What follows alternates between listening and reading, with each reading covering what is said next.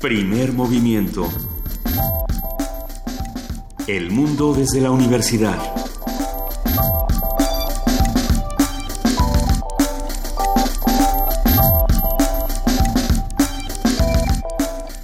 De la mañana con siete minutos, ya estamos aquí en primer movimiento. Yo soy Juana Inés de esa, en ausencia de Miguel Ángel Quevain, y está conmigo Luisa Iglesias. Y qué ausencia de Miguel Ángel Quevain, Juana Inés de esa, nuestra querida jefa de información. No, bueno, pero siempre está aquí con nosotros. Siempre estoy aquí hasta que ya no estoy en cualquier momento, pero. Y Miguel Ángel Quevain está en, una misión secreta. Se fue, lo, mandamos a revisar sus puntos de vista. Sus puntos de vista. Bueno, sí, a los sus ojitos. Pues. Pero bueno, entonces, estamos aquí, Juana Inés de Esa Luisa Iglesias, en, en el miércoles 3 de mayo, Día de la Santa Cruz, si usted conoce a un arquitecto o un maestro de obras. Oye, sí, por ahí, por ahí de las 5 de la mañana, ahí por las altas tierras del Tepepón, que empezaron a sonar eh, los cohetes. Pa, ¿De la Santa Cruz? Y dije, ha de ser por el Día de la Libertad de Prensa, ¿no? Que ya están todos muy emocionados por ese día. No, por supuesto que es el Día de la Santa Cruz y hay que celebrar eh, a, a los arquitectos, hay que celebrar a los que se encargan de construir todos estos espacios buenos, malos, eh, regulares hay que ser críticos con lo que pasa en nuestra ciudad y lo que pasa en nuestro país. Por supuesto que la noticia del día de ayer y la noticia que estuvo dando vueltas por todos los espacios fue la detención de Damaso López, este personaje mejor conocido como el licenciado, eh, pero no fue la única. Es, interesante ver lo que está ocurriendo en nuestro país. Démosle seguimiento a qué va a pasar con, este individuo en particular, a dónde se va a ir, a dónde se van a llevar a este. ¿Y qué va a pasar después? Porque, como decía algún, algún periodista de, de la zona, eh, pues bueno, siempre nos salen con que es una, tanto la del licenciado como la del Chompiras, que era alguien a quien nadie conocía, eh, digamos, ni, ni siquiera en los medios periodísticos locales. Eh, se dice que es una, una, una, detención completamente estratégica. Dice, pues nunca habíamos oído hablar de ellos y todas las detenciones aparentemente son estratégicas. Del licenciado sí habíamos oído hablar, formaba parte del, del sistema penitenciario mexicano.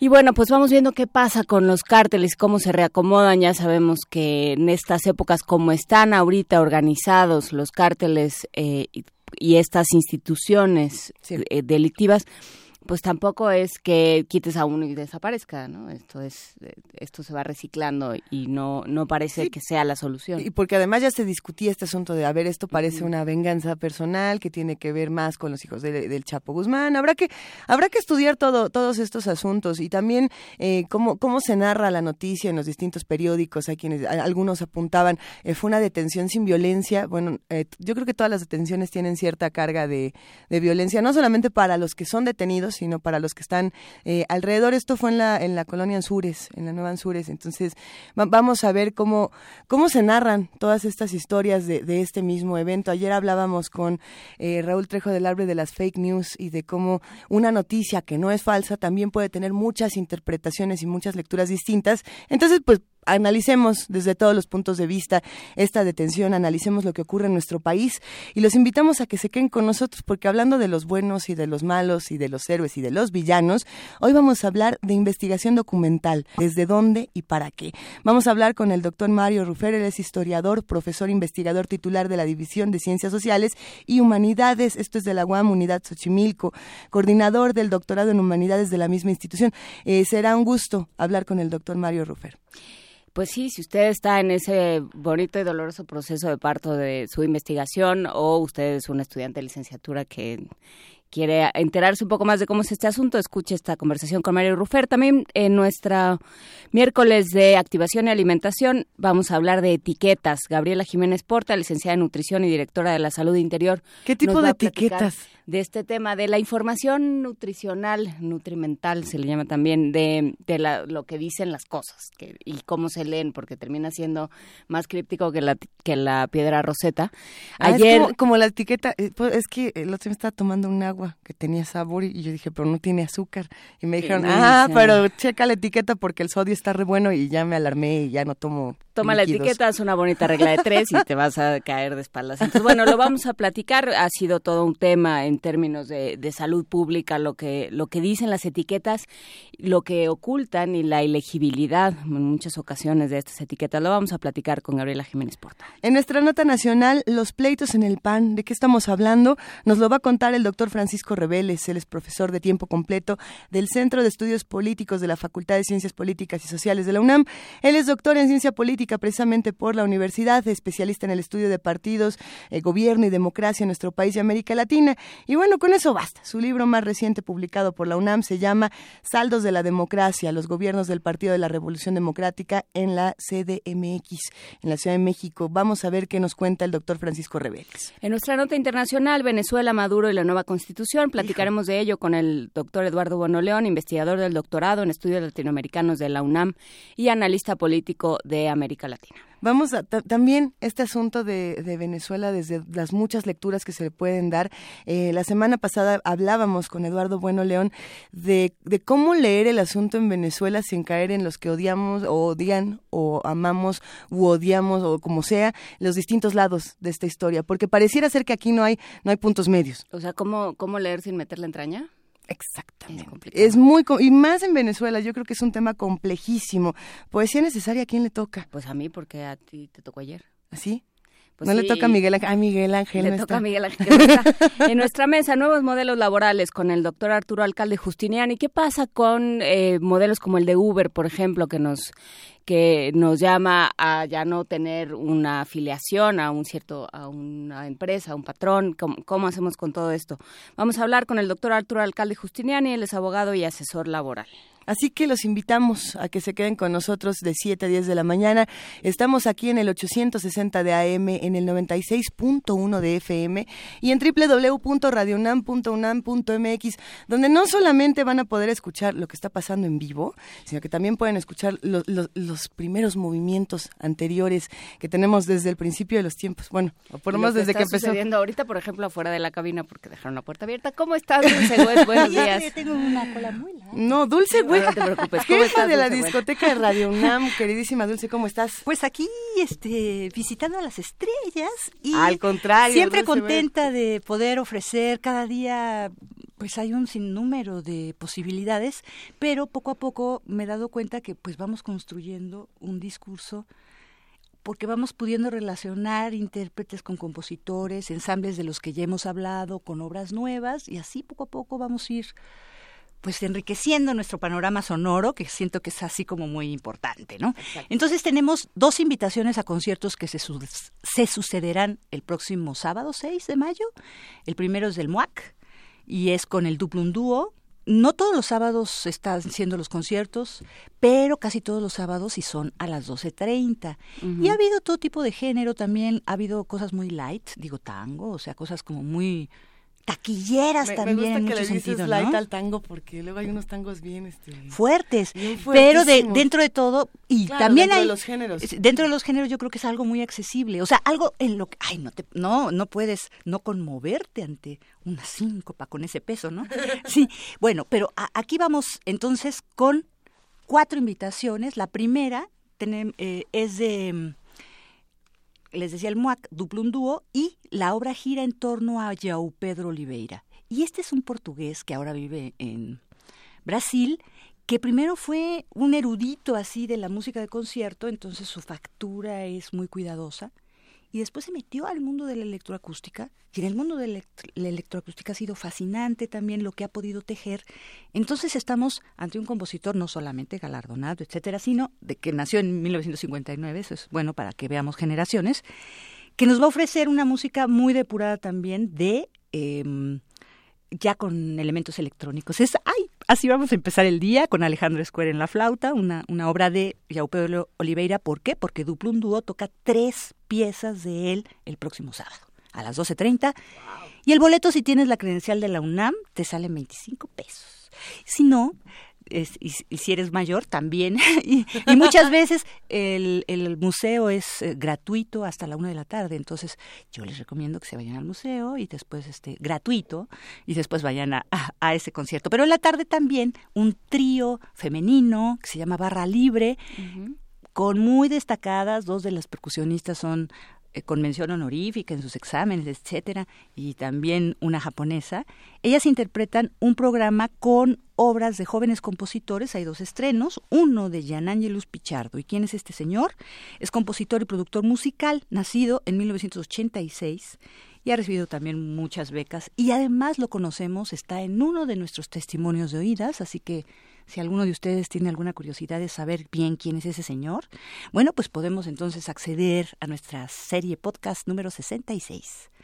Y después. Ah, ah, qué bueno que lo dices, exacto. Sí. Después, bueno, este, después de mm, esta selección, ya nos vamos a las efemérides. Y resulta que un día como hoy, Heinrich Ignaz Franz von Bieber, que es un destacadísimo violinista barroco alemán, del cual se desconocían algunas obras y, y ahora en el siglo XX es así como una eh, revelación, porque él trabaja algo que se llama escortatura, y que es eso que él de repente, ajá, de repente muevan un poquito la afinación de pasada de los instrumentos que pueden hacerlo, como los eh, instrumentos este, de cuerda, en este caso el violín y tal, y entonces que se, se, produce otro tipo de afinación. Entonces él estaba también como interesado en crear disonancias o un, un, un, un este, un camino, un, un, río pues de otras confluencias sonoras, no nada más las habituales. Entonces, avanzadísimo. Irving Arditi las tiene grabadas, o sea.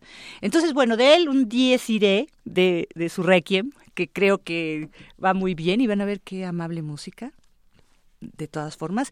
Y no podía faltar el mexicano. Ahora nos vamos a Zacatecas y nos acordamos de Candelario Huizar García de la cadena, que un día como hoy, pero de 1982 falleció. Él fue cornista, compositor, gran pedagogo, realmente de familia muy humilde, empezó como orfebre, pero era de la banda del, del, pueblo. ¿no? Y así poco a poco, hasta que, bueno, escucharemos una parte de su Sinfonía número 4, Corsa, que es muy interesante porque tiene los bailables de toda esa parte del norte de, de, la, de la República Mexicana. Así que bueno, tenemos Empezamos con portugués, después venimos otra vez a México con Jan Angelus Pichardo, nos vamos con Bieber después y terminamos con otro mexicanito. Ah, bueno, cuatro joyas que nos regala Dulce Wet esta mañana junto con los amigos de la discoteca de Radio UNAM.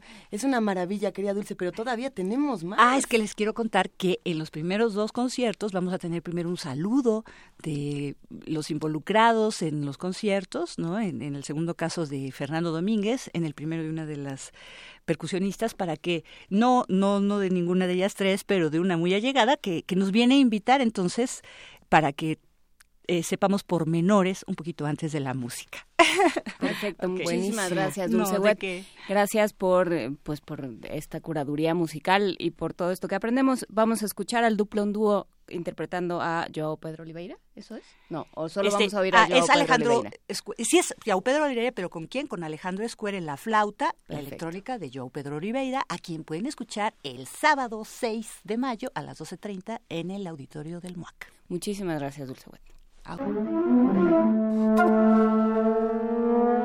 Buenos días a todos, yo soy Fernando Domínguez, envío un saludo a todos los radioescuchas de primer movimiento, este programa tempranito Hoy tengo la ocasión de invitarlos a un concierto que tendré a dúo con Iván Manzanilla, percusionista. Nosotros somos Duplum esta misma semana, el sábado 6 de mayo, en el auditorio del Museo Universitario de Arte Contemporáneo, en el MUAC, allá en el Centro Cultural Universitario, en el sur de la ciudad, próximo sábado a las 12.30. Es un concierto en torno a la obra del compositor portugués Joao Pedro Oliveira, multipremiado ha recibido muchísimos reconocimientos en muchos países por su magnífica música y en esta ocasión vamos a tener el lujo de poder presentar tres obras suyas, acompañadas además de otras dos obras de compositores que son muy cercanos a nosotros también, el costarricense Alejandro Cardona y el cubano-americano Orlando Jacinto García.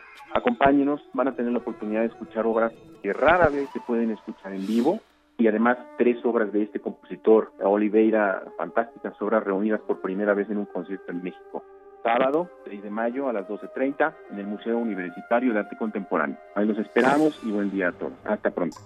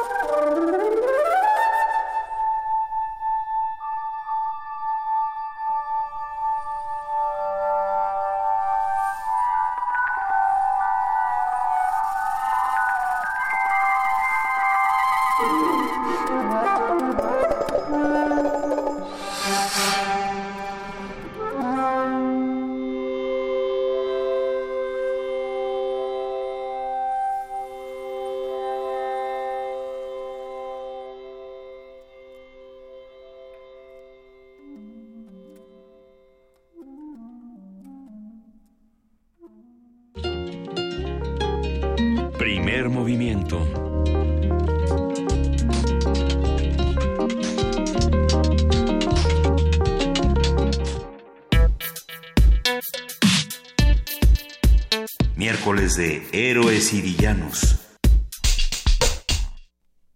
La investigación documental se basa en conocimientos fundamentados que en ocasiones se complementan con conocimientos empíricos comprobados. Por ello, las fuentes que se consulten deben ser confiables y precisas, a fin de que permitan resolver las interrogantes que dan lugar a la investigación. La obra Indisciplinar la investigación, archivo, trabajo de campo y escritura, coordinada por Frida Gorbach y Mario Rufer, reunió a varios investigadores con visiones transdisciplinarias para reflexionar sobre los esquemas de investigación establecidos, en los que existen ciertas predilecciones positivistas autorizadas ahorita vamos a platicar de esto, que han impactado... Que autorizadas. Eso. Ajá, sí, y positivistas. Orden y progreso. Que han impactado la forma de hacer ciencia social o estudios culturales. A partir de este volumen hablaremos sobre la investigación documental, sus fuentes, objetivos, métodos y necesidades en la vida académica. Todo esto con el doctor Mario Rufer, historiador, profesor, investigador titular de la División de Ciencias Sociales y Humanidades, UAM Unidad Xochimilco. Él es coordinador del doctorado en Humanidades de la misma institución y nos da muchísimo gusto escucharte, Mario. Muy buenos días.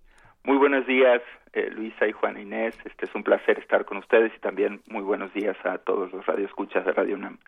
A ver, eh, cuéntenos un poco, doctor Rufer, eh, ¿por qué hacer un trabajo de investigación sobre la investigación documental? Bueno, eh, fíjate que este este libro que, que hicimos con, con Frida tiene en realidad dos vertientes, o sea, dos preocupaciones. La primera preocupación surgió a partir de nuestras propias investigaciones. ¿no? Los investigadores en ciencias sociales, sobre todo llamémosle sociología, historia, antropología, eh, tenemos una, una actitud, digamos, bastante particular con respecto a la investigación. Por un lado, planteamos que, bueno, ya hemos dejado de ser positivistas. ¿Qué quiere decir eso? Ya hemos dejado de creer que lo que decimos y lo que hacemos es una verdad dicha, establecida ahí en el texto e inamovible. Que, que, bueno, que vamos construyendo el conocimiento, que todo conocimiento es histórico, que lo vamos reformando, etcétera. Pero por otro lado, solemos decir, ¿no? Después de, de plantear algunas de estas cuestiones, proceder en la investigación y en la escritura, sobre todo, de un modo muy clásico, de un modo que sigue reproduciendo, de alguna manera, lo que hemos aprendido en distintas generaciones acerca de que lo que tenemos que dar en nuestra investigación es un estatuto científico de los saberes, comprobar estrictamente lo que se está diciendo, etcétera, ¿no? Sin embargo, eh, lo que nos preocupaba, digamos, con Frida cuando pensamos en este libro, eso tiene que ver un poco con cómo eh, cómo decir en los trabajos de investigación, cómo hablar en nuestros trabajos de investigación sobre aquello que en efecto nos interpela cuando hacemos investigación. Muchas veces eh, trabajamos con un documento que viene a contradecir lo que estábamos pensando y que era eje y práctica de toda nuestra investigación, o una entrevista que hacemos en el caso de los antropólogos que hacen etnografía y trabajan con gente, con sujetos vivos, hacen entrevistas y de pronto una entrevista que hacemos nos pone en un dilema ético particular porque decimos esto es muy complicado de ponerlo en un trabajo, delataría a un sujeto, estaríamos en una contradicción ética y política, ¿qué hacemos con eso? Pero no nos enseñan a escribir sobre eso. Nunca en metodología de la investigación se nos enseña a escribir sobre eso. Y esto tiene que ver con la segunda vertiente de la que hablé, hablé de dos. que es em, la docencia. Eh, los que, los que Frida y, yo, este, cuando empezamos a planear el proyecto de este libro, pensamos justamente que tenemos que dar, nosotros somos profesores, además de investigadores en la UAM, y tenemos que enseñar a investigar. ¿Y qué hacemos cuando enseñamos a investigar? Bueno, trabajamos con diferentes manuales de investigación cualitativa que plantean más o menos de qué manera podemos acercarnos al documento, a la fuente, a eso que en ciencias sociales se llama la producción de la evidencia, o sea, cómo damos evidencia, cómo damos cuenta de que lo que estamos diciendo, que de lo que estamos aportando en una tesis, en un artículo, etcétera, se basa en una investigación seria, consolidada, comprobable, etcétera.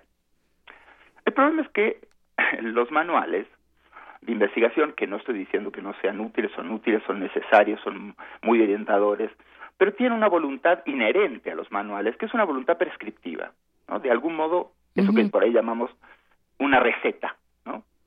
Nos dicen más o menos qué tenemos que hacer frente a una investigación, pero nunca enseñamos a nuestros alumnos algo que eh, sucede siempre en el ámbito del quehacer cotidiano de la investigación, con todo aquello que nos interpela y no queda resuelto en la investigación, que lo resolvemos, vamos tomando decisiones muchas veces que son intuitivas, otras veces con el paso del tiempo nos arrepentimos de ellas o pensamos que lo haríamos de otra manera.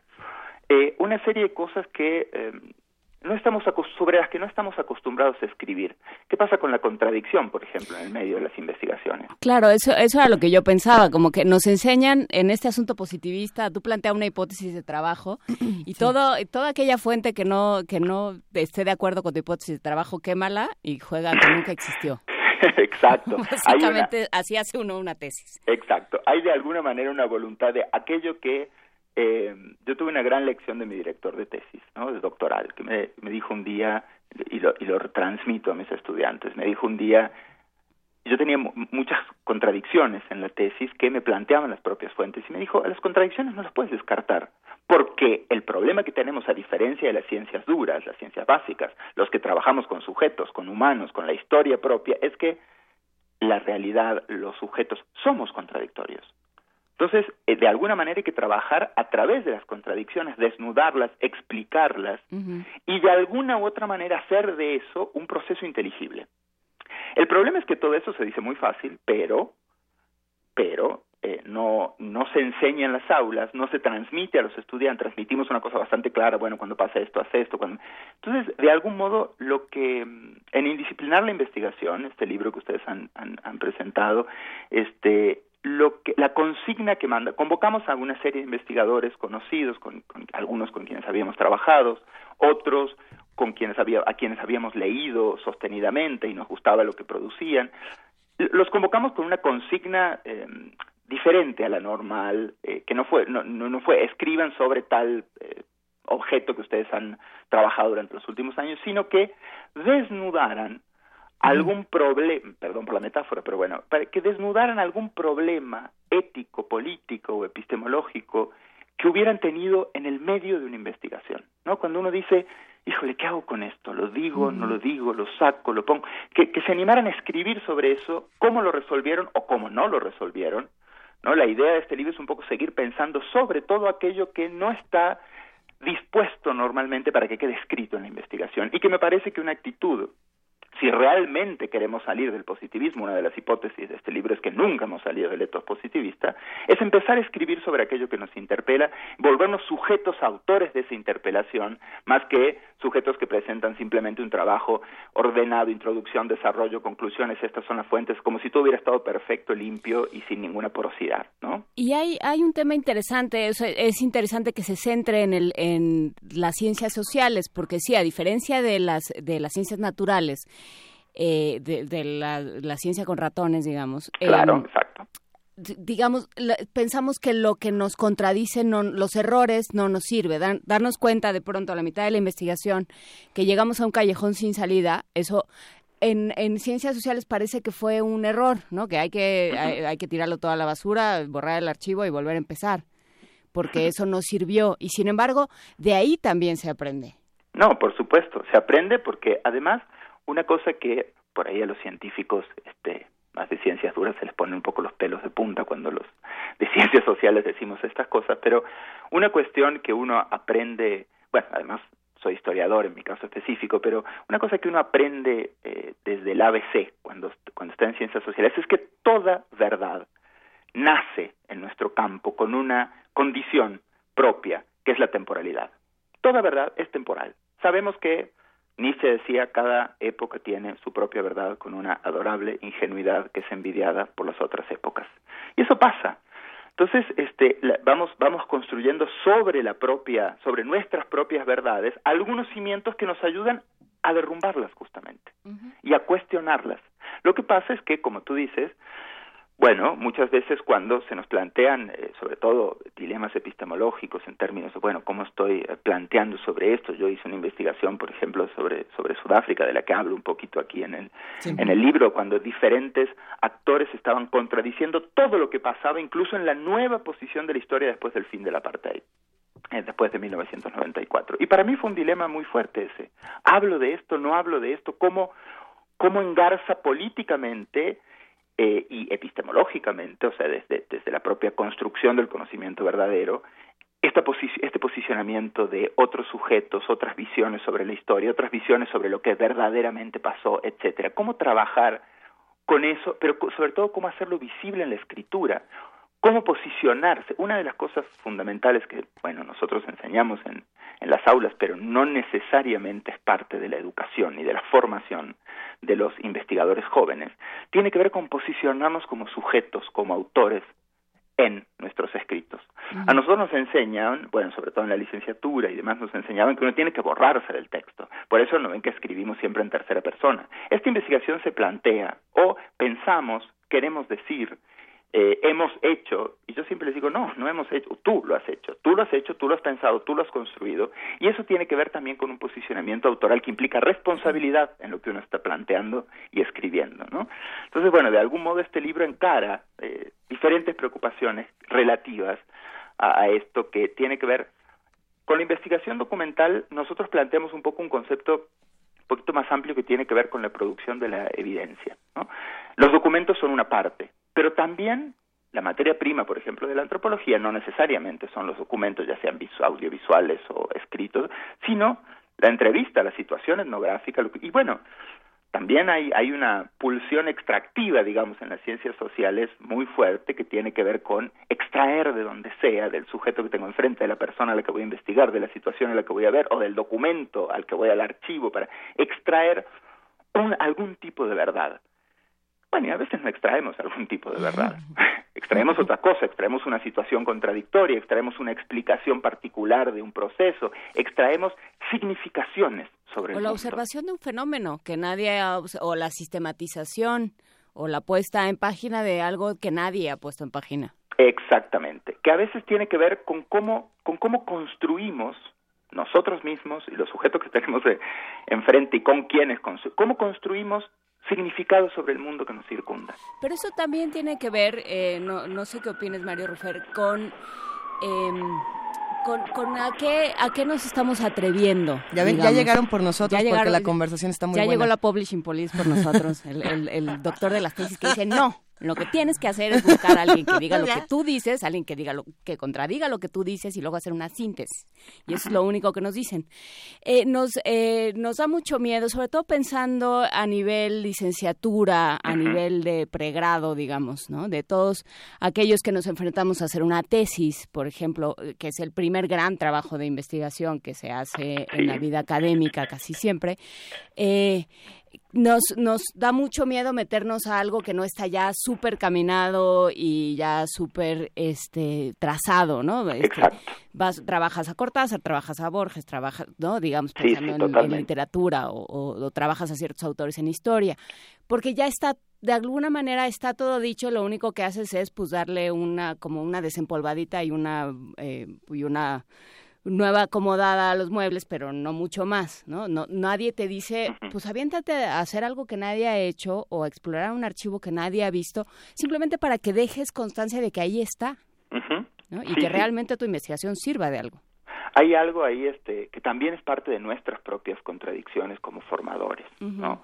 Y como, bueno, investigadores y también docentes y, que ayudamos a, orientamos en la investigación por ahí en los primeros este eh, pasos, digamos. ¿no? Yo trabajo mucho con los alumnos eh, que están terminando la licenciatura y que hacen su tesis en una cosa, en un, un año particular que, en la UAM específicamente se denomina área de concentración, donde los estudiantes tienen que hacer su tesis. Y sí entran en crisis, siempre entran en crisis.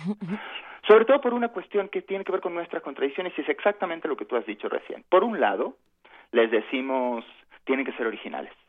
Hay que plantear algo original. Pero por otro, esa originalidad solo puede estar trazada si es hiperfundamentada en eso que llamamos el estado del arte.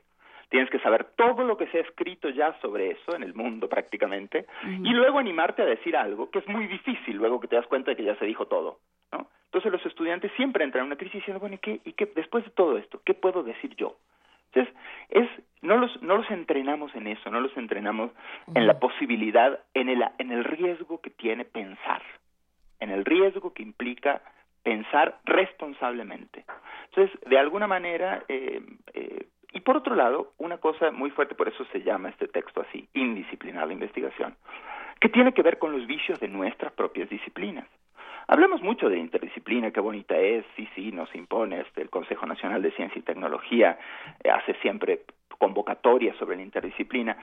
Lo ponemos en cualquier lado como concepto, pero trabajar interdisciplinariamente no es cualquier cosa y es muy difícil. Porque una de las cosas que, por ejemplo, aquí en el libro aparece, eh, tenemos el concepto de archivo, por ejemplo, ¿no? Que para los historiadores es como la materia prima de su trabajo. Sin el archivo, ¿qué hacemos? No sé. Es, el archivo, entendido en sentido amplio, el archivo como ese distintos archivos en los que buscamos nuestra materia prima para pensar históricamente. Sin embargo, por eso incluimos un texto aquí, por ejemplo, sobre literatura colonial, donde para los literatos, para la crítica literaria, el archivo es otra cosa. El archivo se contrapone a otro, no es el, el sustrato del pasado, es otra cosa, tiene que ver con, con cómo se van gestando los géneros discursivos, con cómo van pasando, no les preocupa la verdad sobre el acontecimiento, como así nos preocupa a los historiadores. Entonces, conversar en ese tenor, en realmente entre historiadores, antropólogos, críticos literarios, sobre cómo estamos produciendo y qué estamos enseñando para trabajar esa producción de saber, es bastante complejo. Entonces, por eso una de las cosas que planteamos en este libro fue, no queremos que sea un manual de investigación. No queremos que haya ninguna receta, ningún procedimiento, al contrario, más bien desnudar todo aquello que nos dejó sin palabras y que nos dejó pensando mucho tiempo hasta poder resolverlo y que la resolución que encontramos fue contingente y tuvo que ver con nuestra propia humanidad. O sea, eh, ser conscientes de que estamos trabajando desde, desde y con sujetos sociales e históricos. Hay muchísimos textos que se pueden discutir, que se pueden leer y que se pueden disfrutar en este maravilloso libro. Uno de los que me llaman muchísimo la atención es el de, cómo no infamar, reflexiones en torno al ejercicio de escribir sobre vidas ajenas, de Gustavo Blasquez y de María Gabriela Lugones, que es interesantísimo porque eh, nos hemos encargado muchos de, hablar de los buenos buenísimos, de los malos malísimos, de todas estas historias que tienen eh, pocos lados, pero aquí se hace, se discute con uno de los autores que para la radio y para muchos otros medios es fundamental y es Walter Benjamin. Sí. Eh, entonces, lo que dice Walter Benjamin en, textos distintos sobre la narración y sobre el, el acto de narrar es precisamente cómo, cómo no afectamos o cómo no infamamos al personaje del que queremos hablar. ¿Cómo se discute esto en la investigación y en, y en la, esta interdisciplina y en la indisciplina?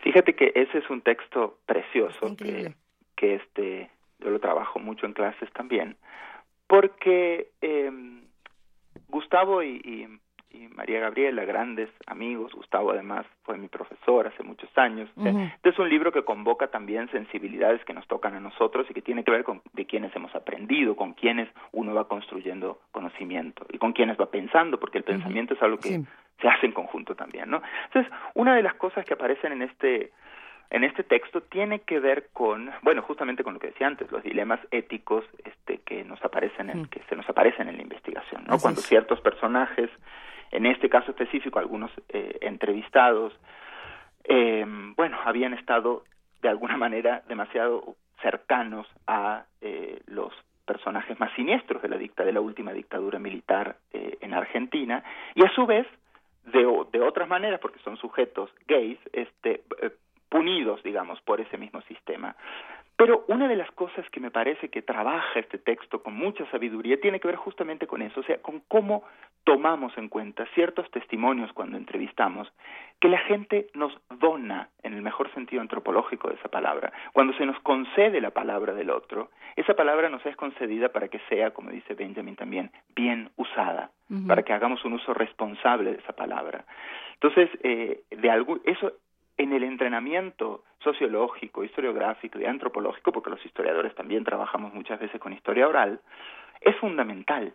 Es fundamental y no te podría decir que lo hacemos siempre de manera consciente y responsable. ¿no? Muchas veces simplemente extraemos y de, de, insisto, esa pulsión extractiva, extraemos del otro eso que nos dice y lo ponemos donde nosotros queremos, como nosotros queremos, para decir lo que a nosotros se nos antoja, que muchas veces no tiene nada que ver con cómo, en qué situación esa palabra se nos es concedida. Es más, muchas veces ni siquiera se nos fue concedida. Una de las cosas que no están reguladas y que cada vez es más problemática es la fortale bueno, la práctica común, muchas veces de la antropología, la sociología, etcétera, que eh, trabajan con conversaciones sin siquiera plantear esto es una entrevista, sin plantearle al otro que tenemos enfrente, esto es una entrevista, va a estar sujeto a la investigación, puede aparecer en un libro, usted está de acuerdo en que esto aparezca y se publique, usted está de acuerdo, prefiere que aparezca su nombre, prefiere que lo cambiemos, una serie de cosas que tienen que ser pensadas y que son parte de una transacción ética, porque estamos trabajando con sujetos. Y muchas veces eso no se hace. Muchas veces eso es parte de, bueno, simplemente nos creemos medio dioses, porque de todas maneras vamos a decir lo que sucede en el mundo, y nos olvidamos de esa parte, eh, bueno, insisto, ética, humana, que tiene que tener la investigación. pero no sé si tiene que ver con un asunto de soberbia o tiene que ver con un asunto, bueno, de todas maneras esta tesis no la va a leer nadie. ¿No? También.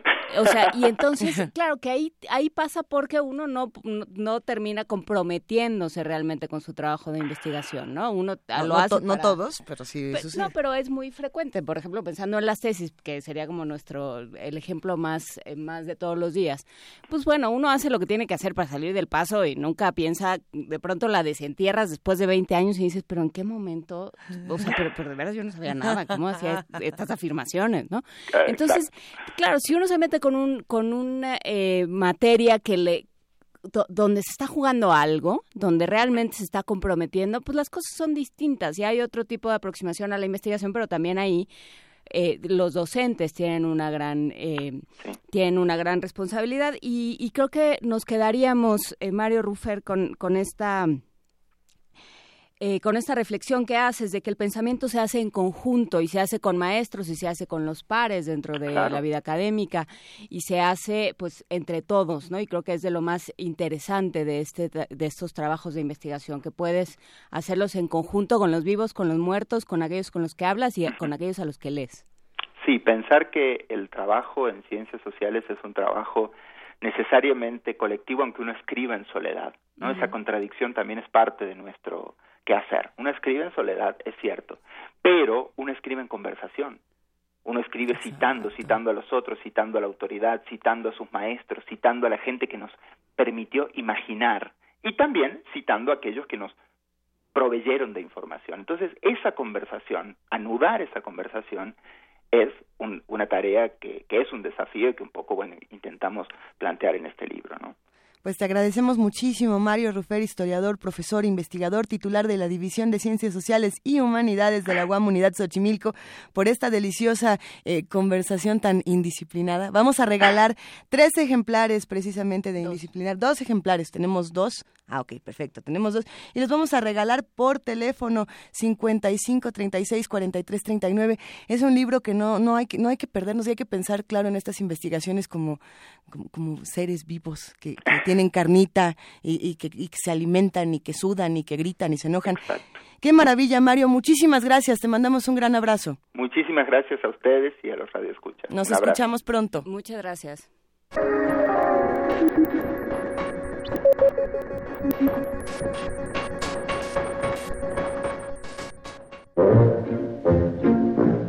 Nutrición y activación.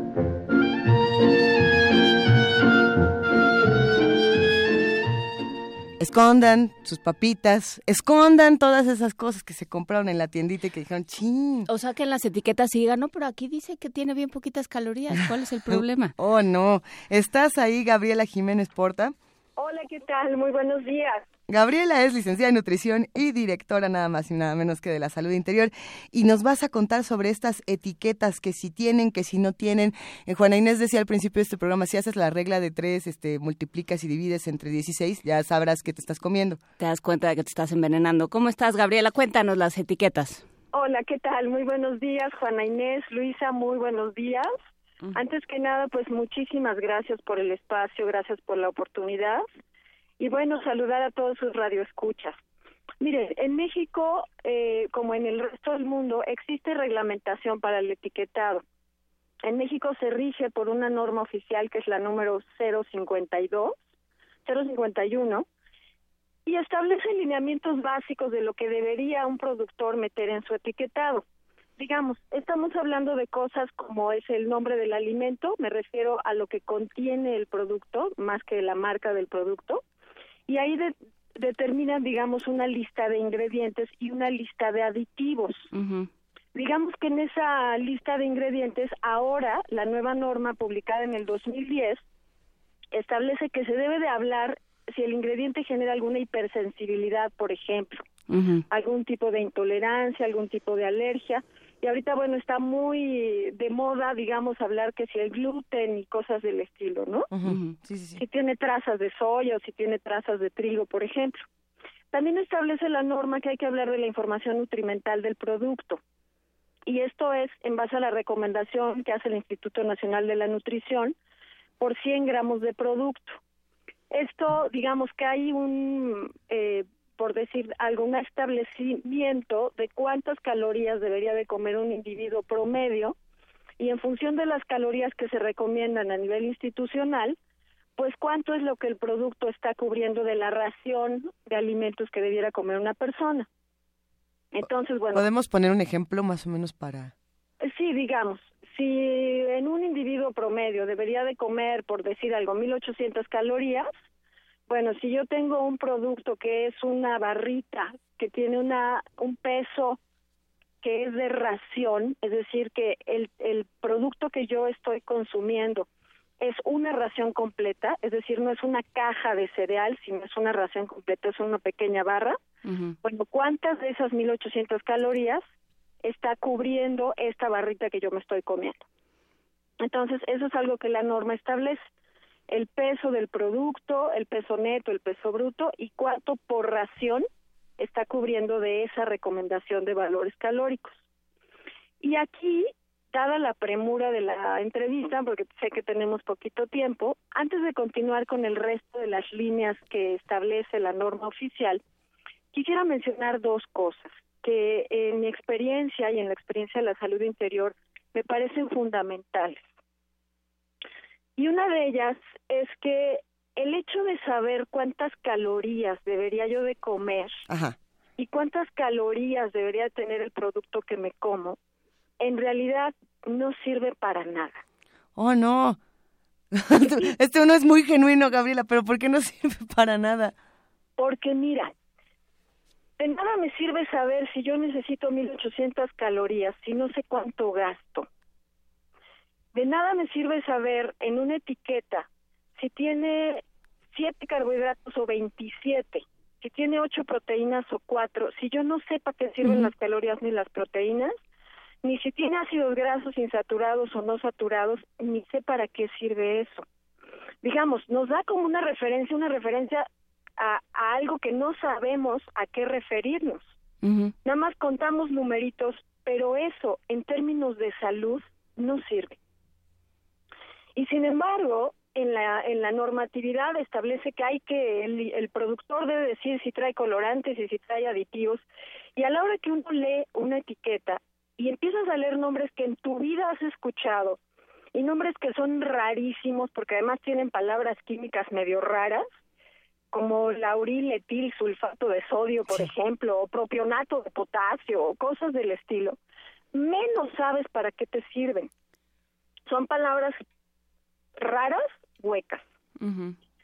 Sin embargo, esas, ese tipo de sustancias que están muy permitidas cuando se hacen experimentos con animales y se dice, bueno, si se consume el colorante número 7, amarillo número 7 o rojo número 14, ya lo probamos en animales y no pasa nada.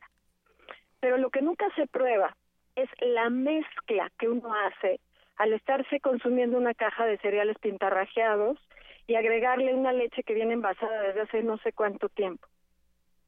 Entonces, cuando uno suma esos colorantes, no las calorías, a la hora que uno suma los colorantes, los conservadores, los aditivos, los emulsificantes, etcétera, etcétera, estamos hablando de cerca de ocho mil productos que se usan en la industria alimentaria, entonces estamos hablando de una afectación a la salud. Ahí sí estamos hablando en términos de salud, no contando las calorías. Se nos ha entretenido en contar calorías y estamos obviando lo más esencial porque ese tipo de sustancias no necesariamente podemos metabolizarlas. Y sí van saturando porque son ajenas a nosotros, es decir, se vuelven antígenos. No solo las bacterias, las levaduras, los hongos, no, no, no, ellas se vuelven el chivo expiatorio de la medicina ante la cantidad de toxicidad que tenemos en el cuerpo por el consumo de alimentos industrializados. Y eso es algo de lo que no se habla, a lo que no se le da importancia. Y que tampoco se está regulando. Por supuesto que no, por supuesto que no. Vamos, la FDA, que es quien permite, digamos, la inocuidad de los alimentos, que es quien quien establece, digamos, la protección al consumidor y en México, bueno, está, vamos, instituciones eh, oficiales como la COFEPRIS de los riesgos sanitarios, eso está muy, la coladera está llena de hoyos, ¿no? Entonces, ese tipo de cosas sí son vitales. Nosotros en la experiencia de la salud interior, lo primero que trabajamos es generar una conciencia de qué le estás metiendo a tu cuerpo, porque la enfermedad, ya sean agudas o crónicas, digo, déjenme decirles que yo soy fiel escucha de Radio UNAM. Me encanta escucharlas generalmente porque voy manejando, llevando a mis hijos a la escuela. Y escucho cuando hablan de padecimientos y me hace ruido la panza. Porque todos creemos que la enfermedad es algo que, pues, quién sabe de dónde viene y las bacterias son las malvadas y nos va a llegar algo cuando seamos viejos solo por el proceso de envejecimiento. Y lo real es que vamos envejeciendo por saturación vamos haciendo que nuestros órganos vitales envejecemos por saturación. Esa, esa frase nos la vamos a quedar, Gabriel. Es real, Luisa, es real. En realidad vamos haciendo que nuestros órganos vitales, lo, el hígado, los riñones, el sistema inmunológico, se van saturando y al, al nivel de saturación minan su capacidad de funcionamiento. Y eso es el origen de cualquier enfermedad. El nombre que tengan, síndrome de lo que se les ocurra, el nombre que sea y la medicina está enfocada en padecimientos y no en desintoxicar al cuerpo. Y la nutrición está enfocada en contar calorías y no verdaderamente en nutrir a las personas y crear una conciencia de qué te estás metiendo al cuerpo. Claro, y esta idea de que eh, ya no hay una idea de nutrición, ¿no? hay una idea de alimentación y de que los alimentos de que los alimentos son dañinos, pero son dañinos en términos de obesidad, en, términos de grasa, de calorías, etcétera, pero no, eh, no realmente de todo lo demás que tienen, que eso es lo que nunca vemos y eso es lo que no se nos ha condicionado para ver, de alguna manera, creo que es lo que estás diciendo, ¿no, Gabriela? Correctísimo, es correcto. Y tenemos la atención puesta en que si el colesterol está alto o bajo y hay que bajar los niveles de azúcar, y no consideramos que el colesterol está alto o bajo, porque además hay otra cosa muy importante, Luisa el cuerpo jamás, perdón, eh, Juana Inés, el cuerpo jamás, nunca va a hacer nada en contra de sí mismo. La enfermedad no es algo que el cuerpo genere deliberadamente. Cuando hay niveles elevados de una cosa o de otra, el cuerpo está haciendo todo lo que puede para sostener a ese individuo vivo y en las mejores condiciones. Lo que hacemos es saturarlo, es llevarlo a límites. Y eso es lo que llamamos enfermedad. O sea, el enfoque está erróneo. A ver, y nos vamos a seguir muriendo. ¿Y qué pasa? Porque Alexis Cabanetos nos escribe en Twitter y nos dice, pero si la toxicología hace mucho que existe, como que nadie habla de eso. Eh, ¿Qué pasa a nivel de políticas públicas y qué pasa a nivel de regulación? Porque ahí es donde está el problema, no en la ciencia, pues. Vamos, la toxicología nuevamente es esto que te estoy comentando. Si se mide en un ratón cuánto colorante en un brocho se comió, el, el colorante está aislado pero a la hora que tú sumas la cantidad de aditivos y conservadores que trae la rebanada de pan y la de jamón que le pones encima y la de queso amarillo que le pones encima y si tú revisas la etiqueta de la mayonesa y la mostaza, hiciste un cóctel de porquería que nadie mide, pero tu cuerpo lo está padeciendo. Entonces, eso esa regulación no existe. Porque además, si tú te vas a un estudio de laboratorio y pides que te saquen sangre y que midan los tóxicos que tienes en la sangre, eso tampoco existe. Porque además el cuerpo no va a meter los tóxicos a su sangre. Si tu sangre fosforece de tantos chetos, ¿no, va a aparecer en, el, en el laboratorio?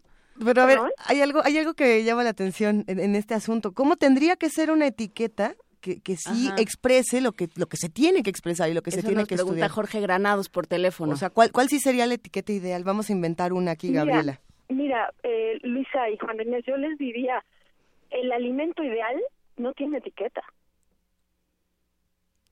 El no, alimento no viene empacado. No está etiquetado. Una manzana, un jitomate, un aguacate, una lechuga, no traen etiqueta. En estas aras de abastecer a la población de alimentos se ha vuelto la industria alimentaria un negocio, pero no un cuidado a la salud. Originalmente la conservación de alimentos tenía la finalidad precisamente de preservar un alimento por más tiempo. Y bueno, se hacía un salado de un producto cárnico o se hacía un hoy día, bueno, caseramente un envasado al vacío en su casa o en de una mermelada o de un encurtido. Pero hoy ya no es solo por conservar un alimento, es por darle un sabor artificial que le guste a la gente, no importa lo que esto genere en su salud. Entonces, ¿cuál sería la etiqueta ideal? Deja de meter industrializados en tu cuerpo. Es muy duro, pero es real. Es, duro y doloroso para algunos de nosotros, Gabriela, pero sin duda lo vamos a hacer entre, entre todos juntos. Oye, ¿dónde, ¿dónde te encontramos? ¿Cómo te contactamos? Porque hay muchas preguntas y muchos mensajes en, en redes sociales de los que hacen comunidad con nosotros. Sí, claro que sí. Mire, nosotros somos la salud interior. Tenemos una página electrónica tal cual, www.lasaludinterior.com. Nuestros teléfonos son el 5579-2525 y el 6279-5872. En Facebook tenemos una página también que es tal cual, La Salud Interior. Y el Twitter, que no lo actualizamos mucho, también es un arroba Salud Interior MX. Nosotros, bueno, ofrecemos cursos y talleres permanentemente. Ahorita, el día de hoy, a las 7 de la noche, iniciamos un taller que dura un año de trabajo, se llama Manejo Integral en el Sobrepeso, en donde lo último que hacemos es pesar a la gente y contar calorías, y más bien trabajarlo desde una manera integral. Conocer cómo funciona el cuerpo, cómo lo voy saturando, cocina, porque después uno no sabe qué cocinar ni cómo cocinar una dieta más o menos depurativa, ejercicio físico y apoyo psicológico.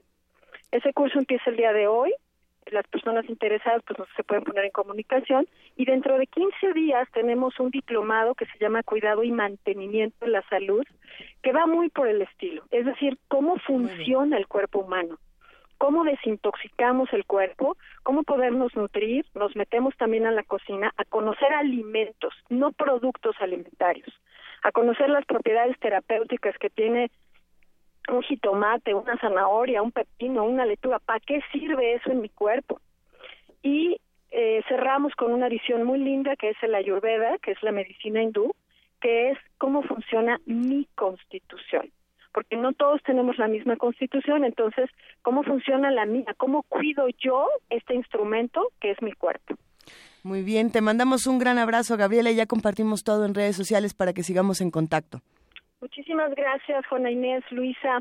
Que tengan muy, muy buenos días. Muchísimas gracias. Un abrazo, Gabriela Jiménez Porta, licenciada en nutrición, directora de la Salud Interior, lasaludinterior.com. Muchísimas gracias. Primer movimiento. Hacemos comunidad.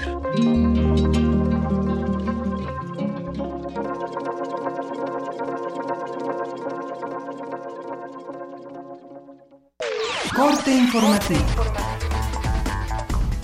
La UNAM.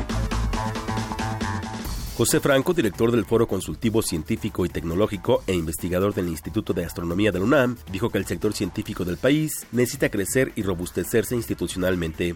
Yo creo que es importante discutir cuáles son los caminos en los cuales simultáneamente podemos estimular el desarrollo de la ciencia básica, el desarrollo de las nuevas áreas emergentes y la aplicación del conocimiento. Nacional. Esta mañana el Procurador General de la República, Raúl Cervantes, reveló que Javier Duarte se preparó para su fuga a Guatemala. Vamos contra toda su red, ¿eh? La investigación no ha quedado aquí con su detención. Vamos contra la red, vamos por activos. Hemos recuperado 420 millones de pesos, hemos asegurado más de, ciento de eh, varios cientos de millones de pesos, tanto en activos mexicanos y en los Estados Unidos, y la investigación sigue. Y nadie quedará impune, cualquiera que esté vinculado, independientemente de su lazo familiar, pero si está vinculado.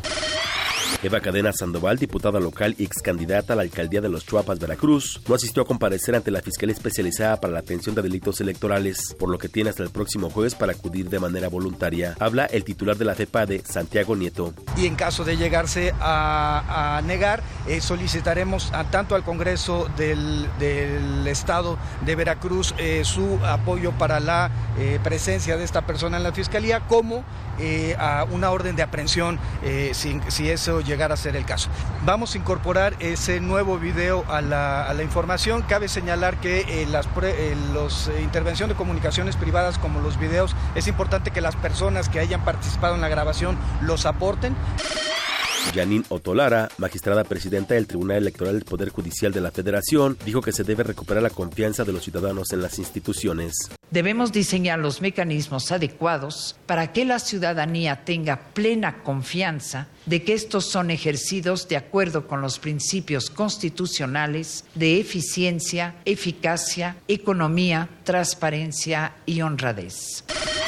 Miguel Barbosa, vicecoordinador del Partido del Trabajo en el Senado, aseguró que la manta que apareció el pasado sábado en la Colman, Estado de México, con amenazas dirigidas a Andrés Manuel López Obrador, son muestra de grupos criminales vinculados a la política. Es un hecho preocupante de la descomposición del poder y de los vínculos que el poder en todos los niveles ha construido con las bandas criminales y con el crimen organizado. Mostraron las uñas los criminales vinculados a la política. Economía y finanzas. Alfonso Navarrete Prida, secretario del Trabajo, reiteró que existe disposición del gobierno federal para dialogar y analizar en dos semanas si es viable o no un incremento al salario mínimo. Aclaró que de otorgarse un incremento no sería de emergencia porque el país no está en esa situación. Internacional. La primera ministra británica Theresa May pedirá este miércoles a la reina Isabel la disolución del Parlamento tras la convocatoria de elecciones anticipadas para el 8 de junio. En tanto, la Comisión Electoral Británica confirmó que este jueves iniciarán las campañas electorales que estarán centradas en las negociaciones relacionadas con la retirada del Reino Unido de la Unión Europea. Hasta aquí el corte, en Nora más información. Escuchas XEUN Radio UNAM.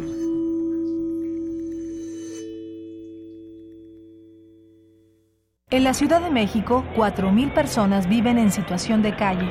3.500 pertenecen al centro histórico. 8 de cada 10 no tienen acta de nacimiento. Los visibles invisibles. Exposición fotográfica y audiovisual. Un acercamiento a los jóvenes que viven en condición de calle en la Ciudad de México. Artista Sandra Monroy Mandujano. Todo el mes de mayo, de lunes a viernes, de 11 a 19 horas. Sala Julián Carrillo. Entrada libre. Radio UNAM. ¿La resistencia es demasiado nocturna para ti? ¿Te encanta la programación de Radio UNAM, pero debes despertar temprano al día siguiente? No, no, no. ¿No puedes permitirte oír la radio hasta la medianoche? Tenemos la solución.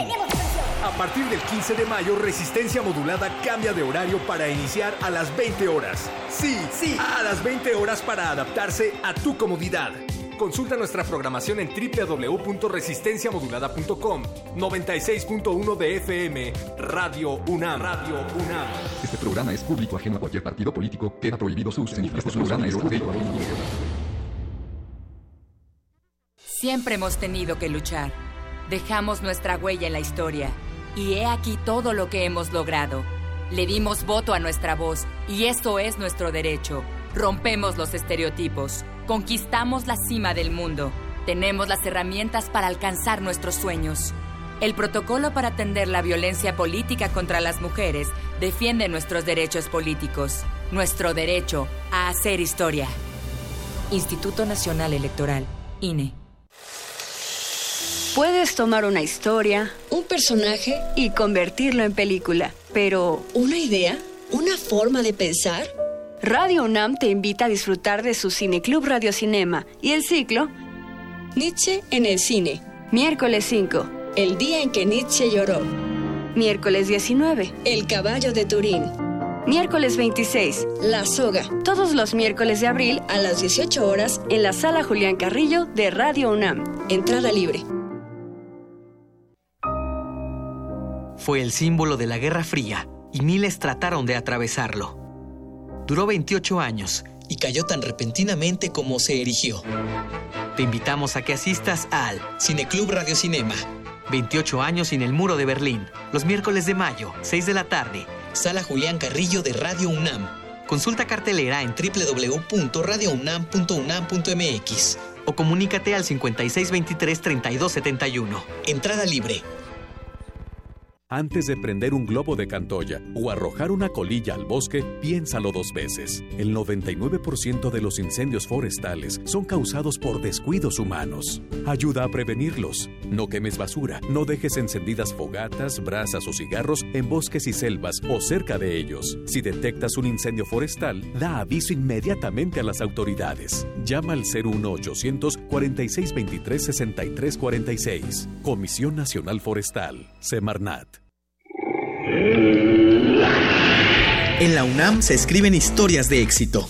En Fundación UNAM hacemos que estas historias sean posibles ya que becamos anualmente a más de 68 mil universitarios. Súmate 5340-0904 o en www.funam.mx. Contigo hacemos posible lo imposible. Náhuatl, Mixteco, Maya, Celtal, Tzotzil, Zapoteco, Otomí. Las lenguas originarias de México reunidas en un espacio de interculturalidad. Calme Cali. Calme Cali.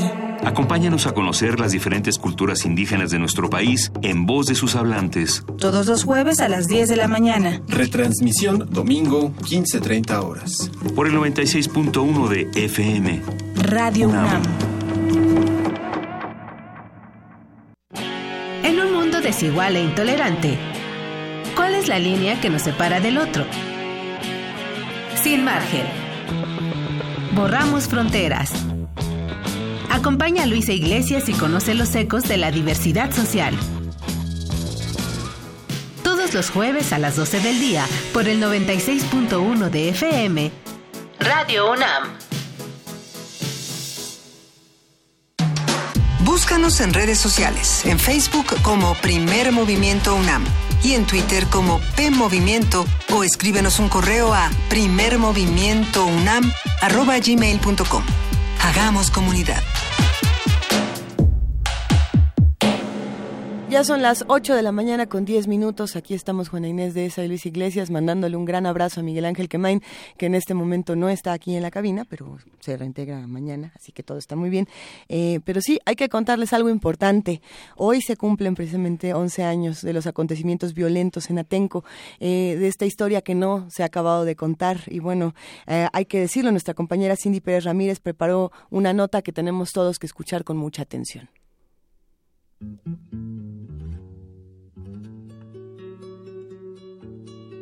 San Salvador Atenco se encuentra en el lago de Texcoco, el que alguna vez abasteció de agua al Valle de México. Ahí, en tierra ejidal donde las raíces agrícolas son fuertes, hubo un enfrentamiento entre la llamada modernización y la lucha heredada a los que dicen tierra sí. Los pobladores habían resistido desde aquel 22 de octubre de 2001, cuando el entonces presidente Vicente Fox anunció la construcción de un nuevo aeropuerto en el Estado de México. Nació así el Frente de Pueblos en Defensa de la Tierra. Ese 3 de mayo de 2006, los machetes de Atenco sonaron de nuevo.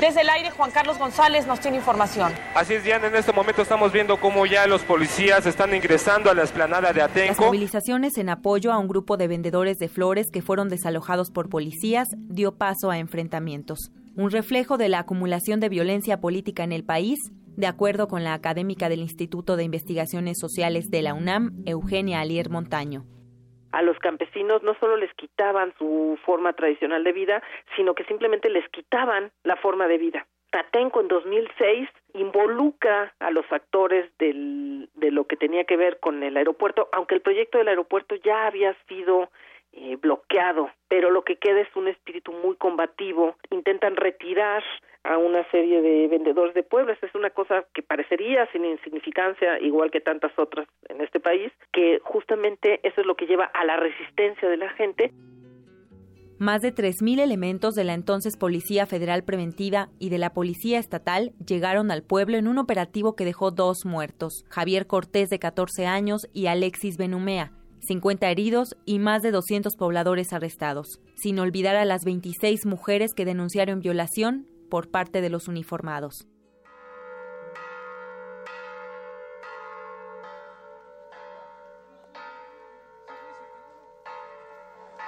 Dicen que vienen de Acolman, Pirámides, de Catepec, Texcoco. Entonces tenemos que estar atentos todos. Posiblemente no nada más sea este, van a ser más. Los periodos de violencia, dijo Alier, se recuerdan una vez que han terminado. Pero el problema en México es que de alguna manera son una continuidad. Creo que la dificultad en México está en que no se trata de una violencia que ya ocurrió, que ya pasó, que está en el pasado y que podemos ahora recordar. Se trata de violencias que siguen ocurriendo y que entonces van como uniéndose, generando como una, un eslabón, una cadena continua de eh, violencias que siguen presentes, porque además, y creo que en, hay que poner el dedo en la llaga, una de las cosas que permiten que siga existiendo toda esa violencia es que hay una gran impunidad. Una acción determinada que asumo personalmente para restablecer el orden y la paz en el legítimo derecho que tiene el Estado mexicano de hacer uso de la fuerza pública como además debo decir. A 11 años de los hechos, hay 36 funcionarios públicos estatales bajo investigación por las violaciones a mujeres. No hay ninguna sentencia condenatoria y ningún funcionario federal ha sido llamado a rendir cuentas. 11 de ellas decidieron llevar el caso hasta la Comisión Interamericana de Derechos Humanos. Por su parte, el organismo encargado de la protección de los derechos humanos en México documentó que las corporaciones de seguridad incurrieron en detenciones arbitrarias, trato cruel, allanamiento de morada, retención ilegal, incomunicación y tortura. Para Radio UNAM, Cindy Pérez Ramírez. Primer movimiento.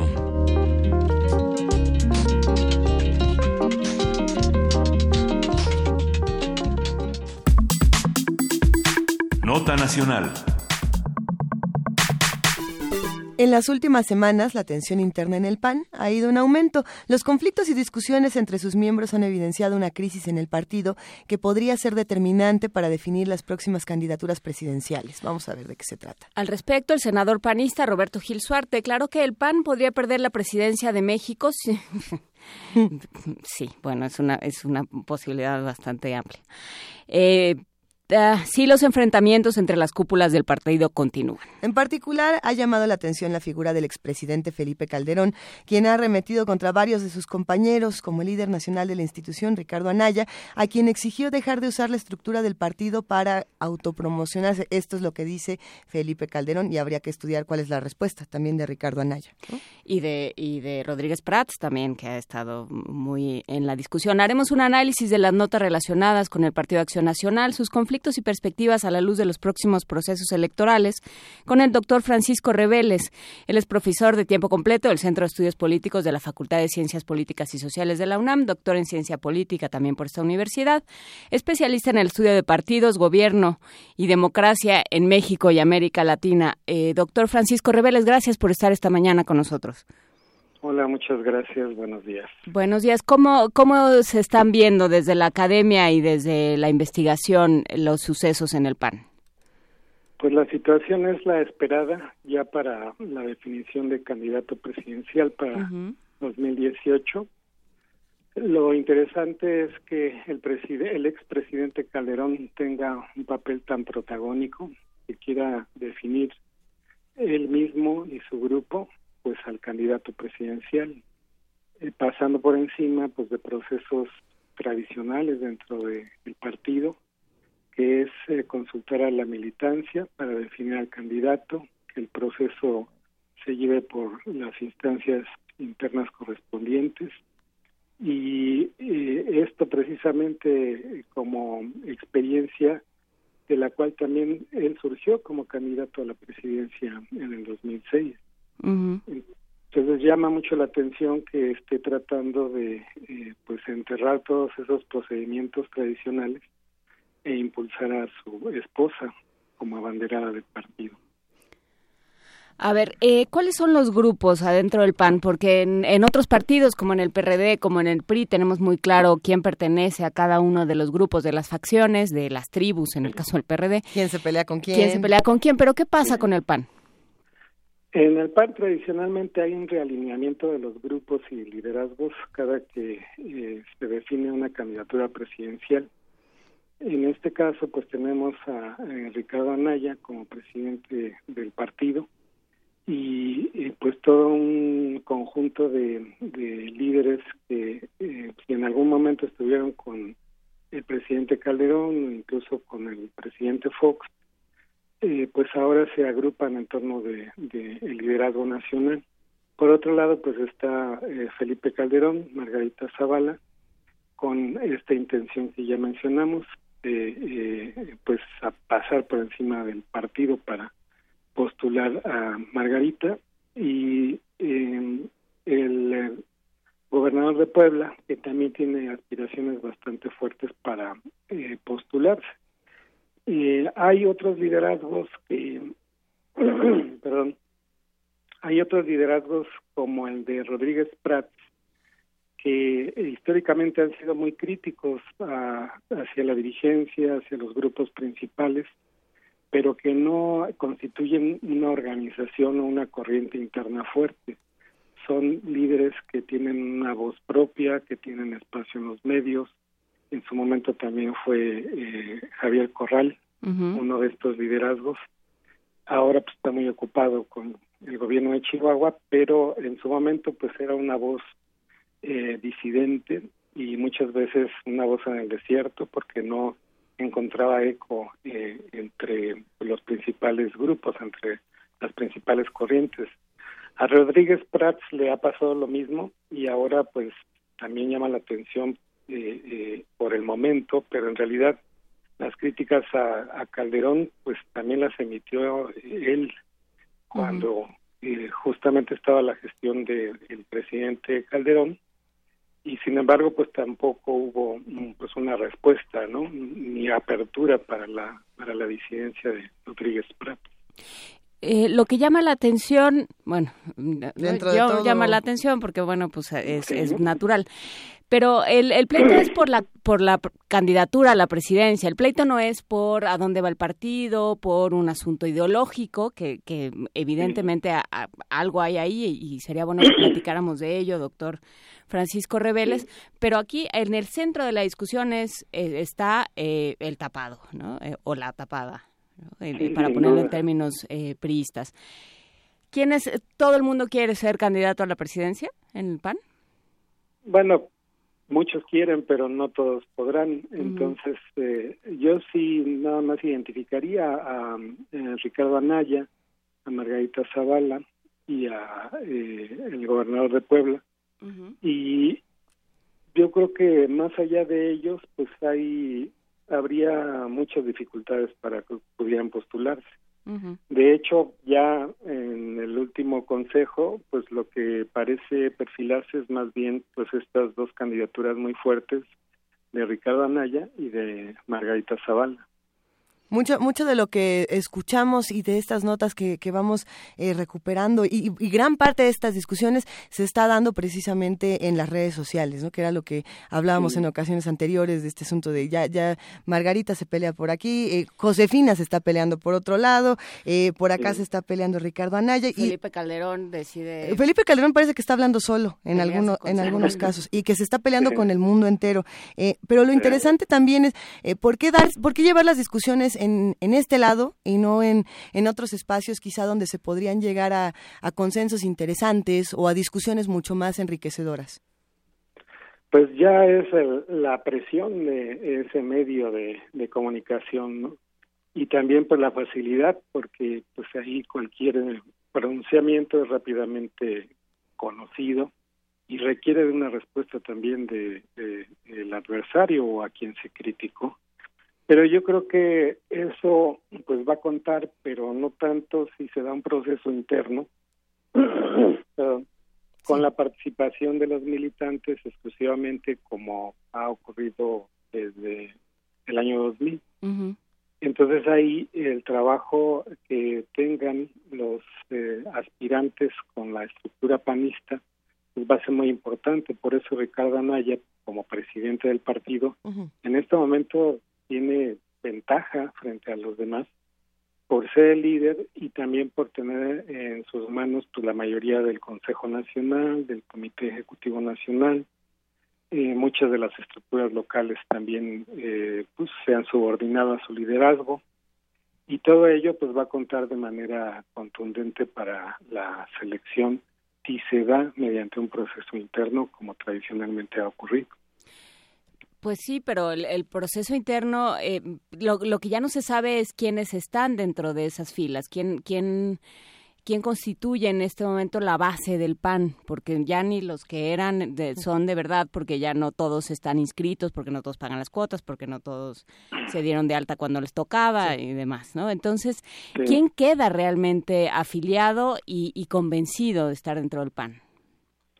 Pues ahí la decisión va a recaer en las dirigencias. Yo creo que en ese caso también este lo normal es que ocurra de esa manera, no solamente en el PAN, sino en todos los partidos.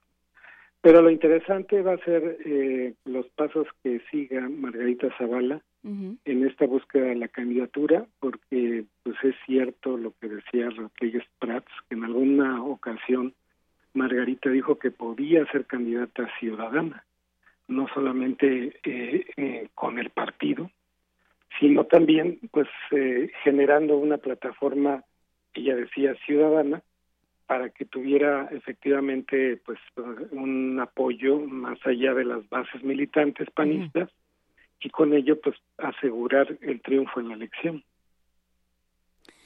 Entonces ahí va a ser muy importante lo que pueda hacer a través de las redes sociales, a través de pues organizaciones eh, afines al partido, eh, generalmente bastante moderadas en su comportamiento público, pero que pues quizás frente a un adversario como López Obrador, que está creciendo cada vez más, eh, según las encuestas, podrían movilizarse para cerrarle el paso y empujar la candidatura de Margarita Zavala en este caso.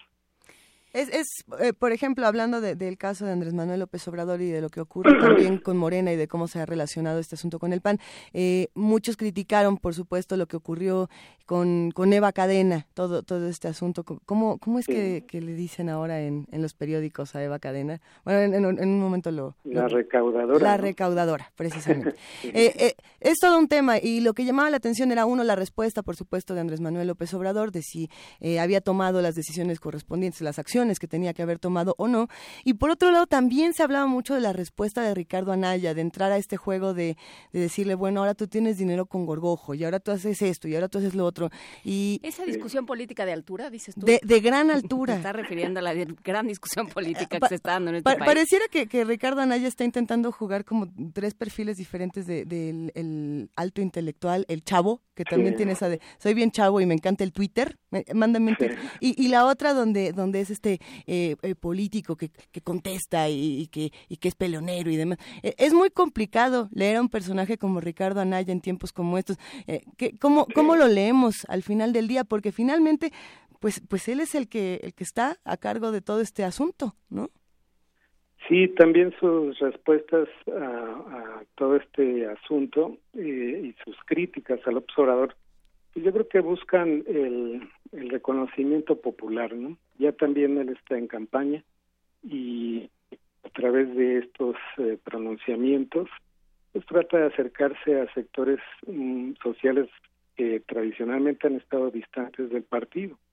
Eh, solamente de esa manera se puede explicar, porque efectivamente pues, son eh, chistes de mal gusto, y, y no son planteamientos de un líder nacional de un partido que ya gobernó este país. Entonces, eh, sí representa, creo yo, pues simplemente parte de la campaña que ya él está haciendo para eh, igual ser postulado por Acción Nacional. Que también eso de lo que habla es de una de una cierta de un cierto abandono del PAN, de esta figura que tenían tradicionalmente de ser los decentes, de ser, o sea, como que llegaron a la presidencia y se les olvidó de dónde venían, quiénes eran y, y cuál es, por lo menos cuál era su discurso, ¿no? Más allá de lo que haya sido realidad o no, cuál era el discurso y, y la y la mm, digamos la narrativa sobre la que se había construido el Partido Acción Nacional. Sí, yo creo que por un lado se pierden esos valores que de alguna manera podía presumir el PAN. Y por el otro pues igual llama la atención que los liderazgos no sean en realidad ni sólidos doctrinalmente ni ni sólidos en el sentido de tener una presencia social amplia eh, no solamente dentro de las filas del partido sino fuera de ellas. Pero pues también el desprestigio de los gobiernos de Fox y de Calderón pues han sido una herencia negativa y por eso también llama la atención que eh, Felipe Calderón pues no haga caso de las críticas, ¿no? Ni de dentro ni de fuera. En realidad él, creo yo, pues, estaría mejor eh, eh, cumpliendo un papel testimonial simplemente eh, eh, que su esposa pues busque la candidatura por todos los medios posibles, pero él manteniéndose como eh, eh, pues un líder ya histórico que pues no tiene otra cosa que hacer más que asistir a las reuniones y, y cumplir con un deber que eh, pues en realidad ya cumplió, ¿no? Y solamente eh, reivindicarlo por parte de otros grupos, no no él precisamente, ¿no? Él se pone los guantes directamente, él defiende a Margarita, pareciera también que él es el candidato y no su esposa. Eso creo que también es claro que así está ocurriendo, pero es un error de estrategia, parece. Ah, y ahí eh, lo que me gustaría que, reflexionáramos antes de terminar esta conversación, doctor Francisco Reveles de la, del, Centro de Estudios Políticos de la Facultad de Ciencias Políticas y Sociales. Eh, ¿Qué se pierde? ¿Qué pierde la política mexicana si pierde al PAN? Si pierde al PAN, además, como, se, como era, pues, lo con, el PAN. Su, con su lugar ideológico dentro del espectro. Bueno, yo creo que eh, el PAN va a sobrevivir, va a tener muchos espacios si es que no llegara a ganar la presidencia de la República y, y quizás se convierta en, en, la oposición más fuerte en el Congreso de la Unión. Y, y, y, creo que por ese lado pues será un papel fundamental el que tiene que cumplir. Sí, pero este PAN de qué nos sirve, digamos, o sea, así como está ahorita, de qué nos ah, sirve. Ah, bueno. tal como es, pues no sirve demasiado, porque efectivamente no está presentando una alternativa, o sea, su optimismo, en lo que mencionaba respecto de Roberto Gil, eh, eh, que pareciera él estar pensando en que ya van a ganar la presidencia otra vez, su optimismo solamente se basa en encuestas, no en que haya habido un cambio dentro del partido, un cambio de liderazgos, un cambio doctrinal, con un programa nuevo, eso, nada de eso ha ocurrido. Es simplemente que hay un cambio en la percepción de la gente en el sentido de que este gobierno del PRI pues no dio lo que se esperaba y por lo tanto pues no es eh, factible volver a votar por él. Entonces se voltea a ver qué hay, pues está el PAN y está López Obrador y por ahí se van dividiendo las preferencias, ¿no? Entonces yo creo que no ha habido un cambio ahí en la acción nacional, no podríamos decir que representa una alternativa diferente a lo que hicieron Fox y Calderón y por ese lado pues es lamentable porque parece que no han aprendido de esas experiencias ni tampoco han podido actualizar pues todo ese programa para efectivamente ser una alternativa al populismo o al nacionalismo trasnochado como le llaman de parte del PRI. Tendremos que seguir discutiendo todos estos asuntos y esperar muy atentos a ver qué es lo que ocurre. Por supuesto que, que sí nos escriben en redes sociales para decirnos que hay que estar muy atentos a las elecciones en el Estado de México, que también van a definir el, el papel del PAN, del PRI, del PRD, de Morena y demás. Eh, doctor Francisco Reveles, hablemos muy pronto de todo lo que ocurre. Pues sí, muchas gracias. gracias, Francisco. Hasta luego. con esa nota de optimismo nos despedimos. Muchísimas gracias, doctor Francisco Reveles. Nos deja con muchísimas esperanzas para el futuro político de este país. Hasta luego. Afortunadamente yo no tengo que cumplir nada. Ah, bueno. Muchas gracias. Cumplimos con nuestro trabajo diario, nada más. Muchísimas gracias, doctor Francisco Reveles. Y en este momento nos vamos a música. Vamos a escuchar un fragmento de esta curaduría musical que nos deja Dulce Wet, quien es eh, la que se encarga, la jefa de la discoteca de Radio UNAM. Le mandamos un abrazo a todos los amigos de discoteca y vamos a escuchar esto de Jean Ángulos Picardo. Cicatrices de la mirada.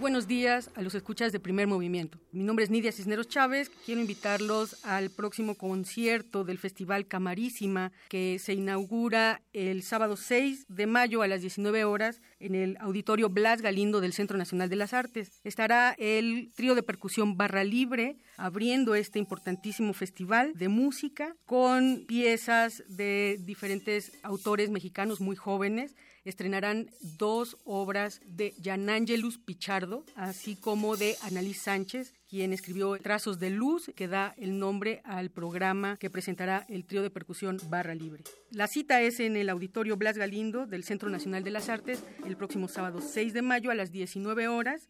Habrá una repetición del mismo programa el domingo 21 de mayo a las 13 horas. Agradecemos mucho su asistencia. El trío de percusión barra libre es una experiencia muy emotiva, con un programa realmente enigmático. Música con mucha fuerza, con energía, con mucha sutileza. Los esperamos con los brazos abiertos. No se arrepentirán.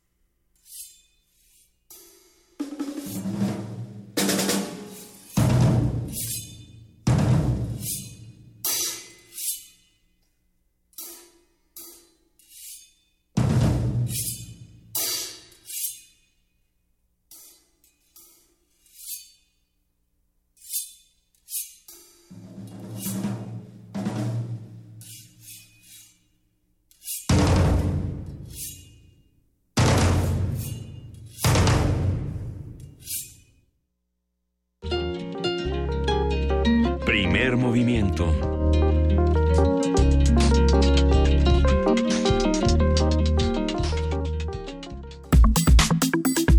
Nota Internacional. El presidente de Venezuela, Nicolás Maduro, firmó el pasado lunes el decreto para convocar a una Asamblea Nacional Constituyente. El mandatario explicó que la constituyente estará formada por 500 miembros elegidos por el voto del pueblo. El diputado Julio Borges, presidente de la Asamblea Nacional, acusó a Maduro de dar el golpe de Estado más grave, esto es una cita, de toda la historia de Venezuela, por lo que pidió desconocer esta convocatoria del mandatario. Y bueno, la, convocatoria se produce tras un mes de protestas que han dejado 29 muertos hasta ahora, centenares de heridos, eh, 1.300 detenidos y, bueno, y una sociedad muy dividida, ¿no? además de, de, esta, de estas terribles pérdidas y de este estado de violencia, sí, por supuesto que todos están muy divididos, los que odian los que, los que aman, no, no, logramos ponernos de acuerdo. Para hablar de esta nueva etapa en el conflicto interno venezolano nos acompaña el doctor Eduardo Bueno León, él es investigador del doctorado en estudios latinoamericanos de la UNAM y analista político de América Latina. Muchísimas gracias, Eduardo Bueno León, por estar de vuelta con nosotros esta mañana. Muy buenos días, estamos a la orden.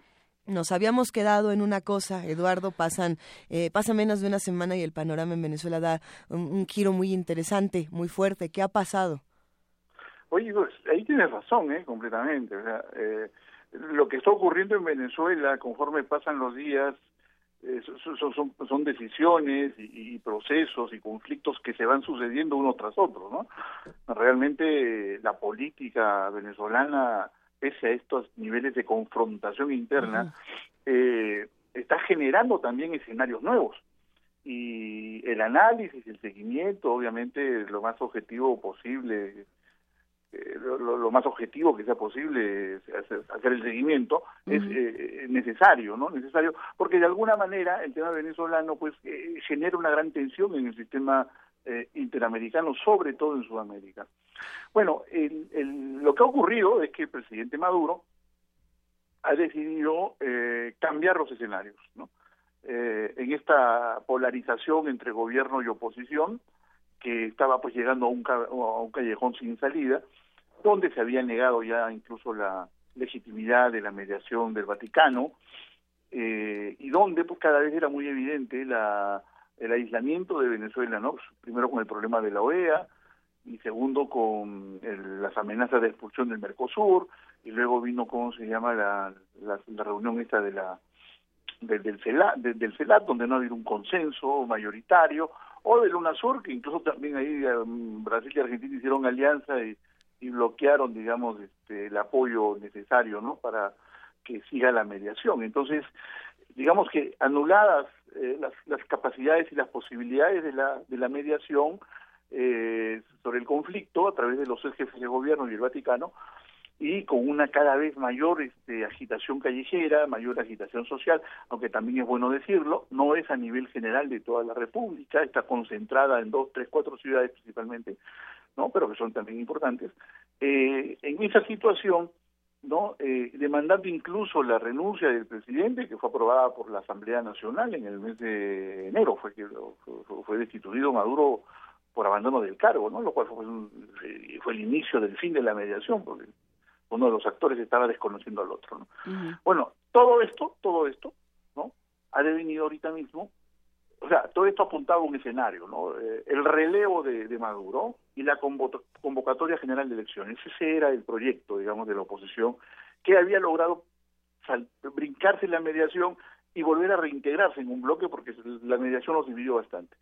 Bueno, el presidente Maduro lo que ha hecho es inmediatamente eh, cambiar el escenario convocando una asamblea constituyente utilizando eh, dos criterios. El primer criterio es devolverle al pueblo venezolano su capacidad de elección, devolverle al pueblo venezolano la posibilidad de que opine acerca de cómo debe eh, orientarse la República a través de un proceso constituyente. Y lo segundo, plantear abiertamente un diseño de asamblea constituyente que, y aquí es donde entramos en el terreno de la controversia, ¿no? Eh, un modelo de asamblea constituyente que siendo electiva y, y, siendo el voto personal y secreto, eh, no, no, no es universal, ¿no? Lo cual le entra, entra en una dinámica de incluso de, de cuestionamiento de la propia convocatoria. ¿Por qué no universal? Porque él ha anunciado que la mitad de los constituyentes serán eh, elegidos eh, sectorialmente, ¿no? Comunalmente. Y la otra mitad seguramente serán elegidos de manera eh, universal o a lo mejor territorialmente. No sabemos todavía porque no se publicó el, decreto. Y, luego este decreto probablemente va a ser impugnado y va a terminar este eh, de nuevo una resolución del Tribunal Supremo. Bueno, el hecho es el hecho es que con estos dos criterios, ¿no? Una nueva constitución y, un, y nuevos criterios para elegir a esa constituyente, se está cambiando el escenario político. Se está cambiando el escenario político porque entonces se está dando origen a un nuevo poder, que es el poder constituyente, el cual por definición está por encima de todos los demás poderes.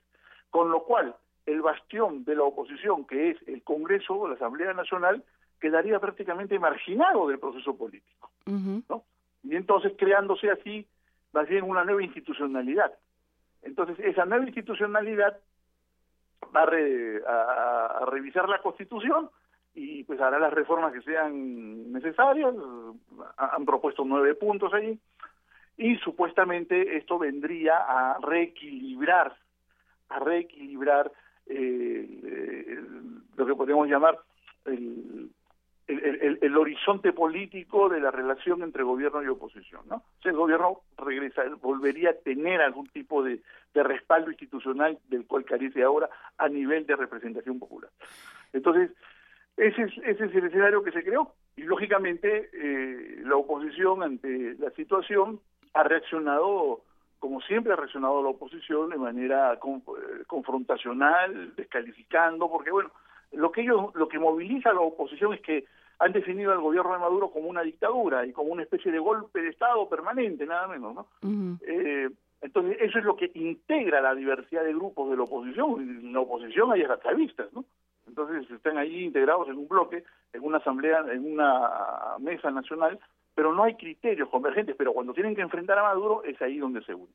Entonces ellos pues ya ya se ya, ya han descalificado la, la, convocatoria, le han negado legitimidad a Maduro para convocarla, consideran que es además una eh, estratagema del gobierno para postergar eh, indefinidamente las elecciones generales, ¿no?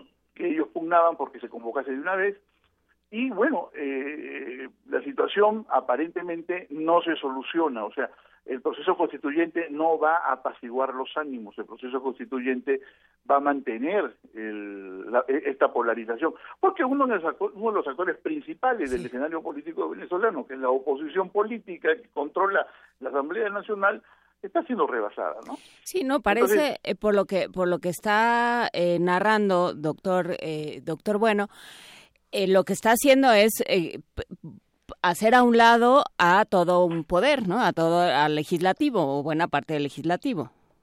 Sí, bueno, un, proceso constituyente es eso, es un nuevo poder constituyente que mm, no tiene, digamos, limitaciones ¿no? en el ejercicio del poder. Y, puede perfectamente, una asamblea constituyente puede perfectamente este, desconocer, marginar, excluir ¿Y eso no nos eh, parece grave, doctor Bueno?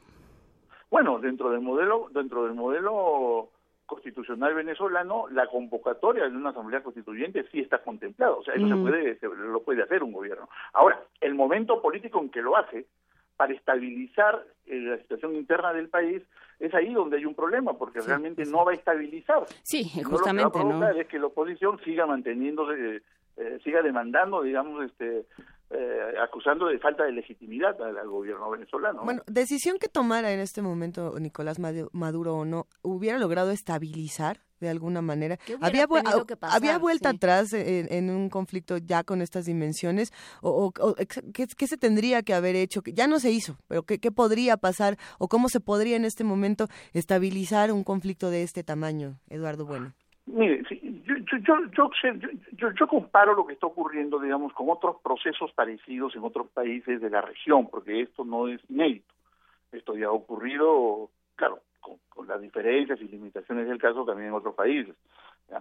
Eh, a ver, eh, cuando uno estudia teoría de las transiciones democráticas, eh, normalmente las oposiciones ¿no? En, sus, en, su, en su lucha con el poder autoritario, en este caso yo pongo lo de autoritario entre comillas, ¿no? Eh, siempre la oposición trata de eh, utilizar los instrumentos, los instrumentos que están vigentes, ¿no? y si hay procesos constituyentes, mejor aún, porque les permite eh, ampliar sus espacios, consolidarlos y sobre todo adquirir una, una capacidad negociadora, ¿no?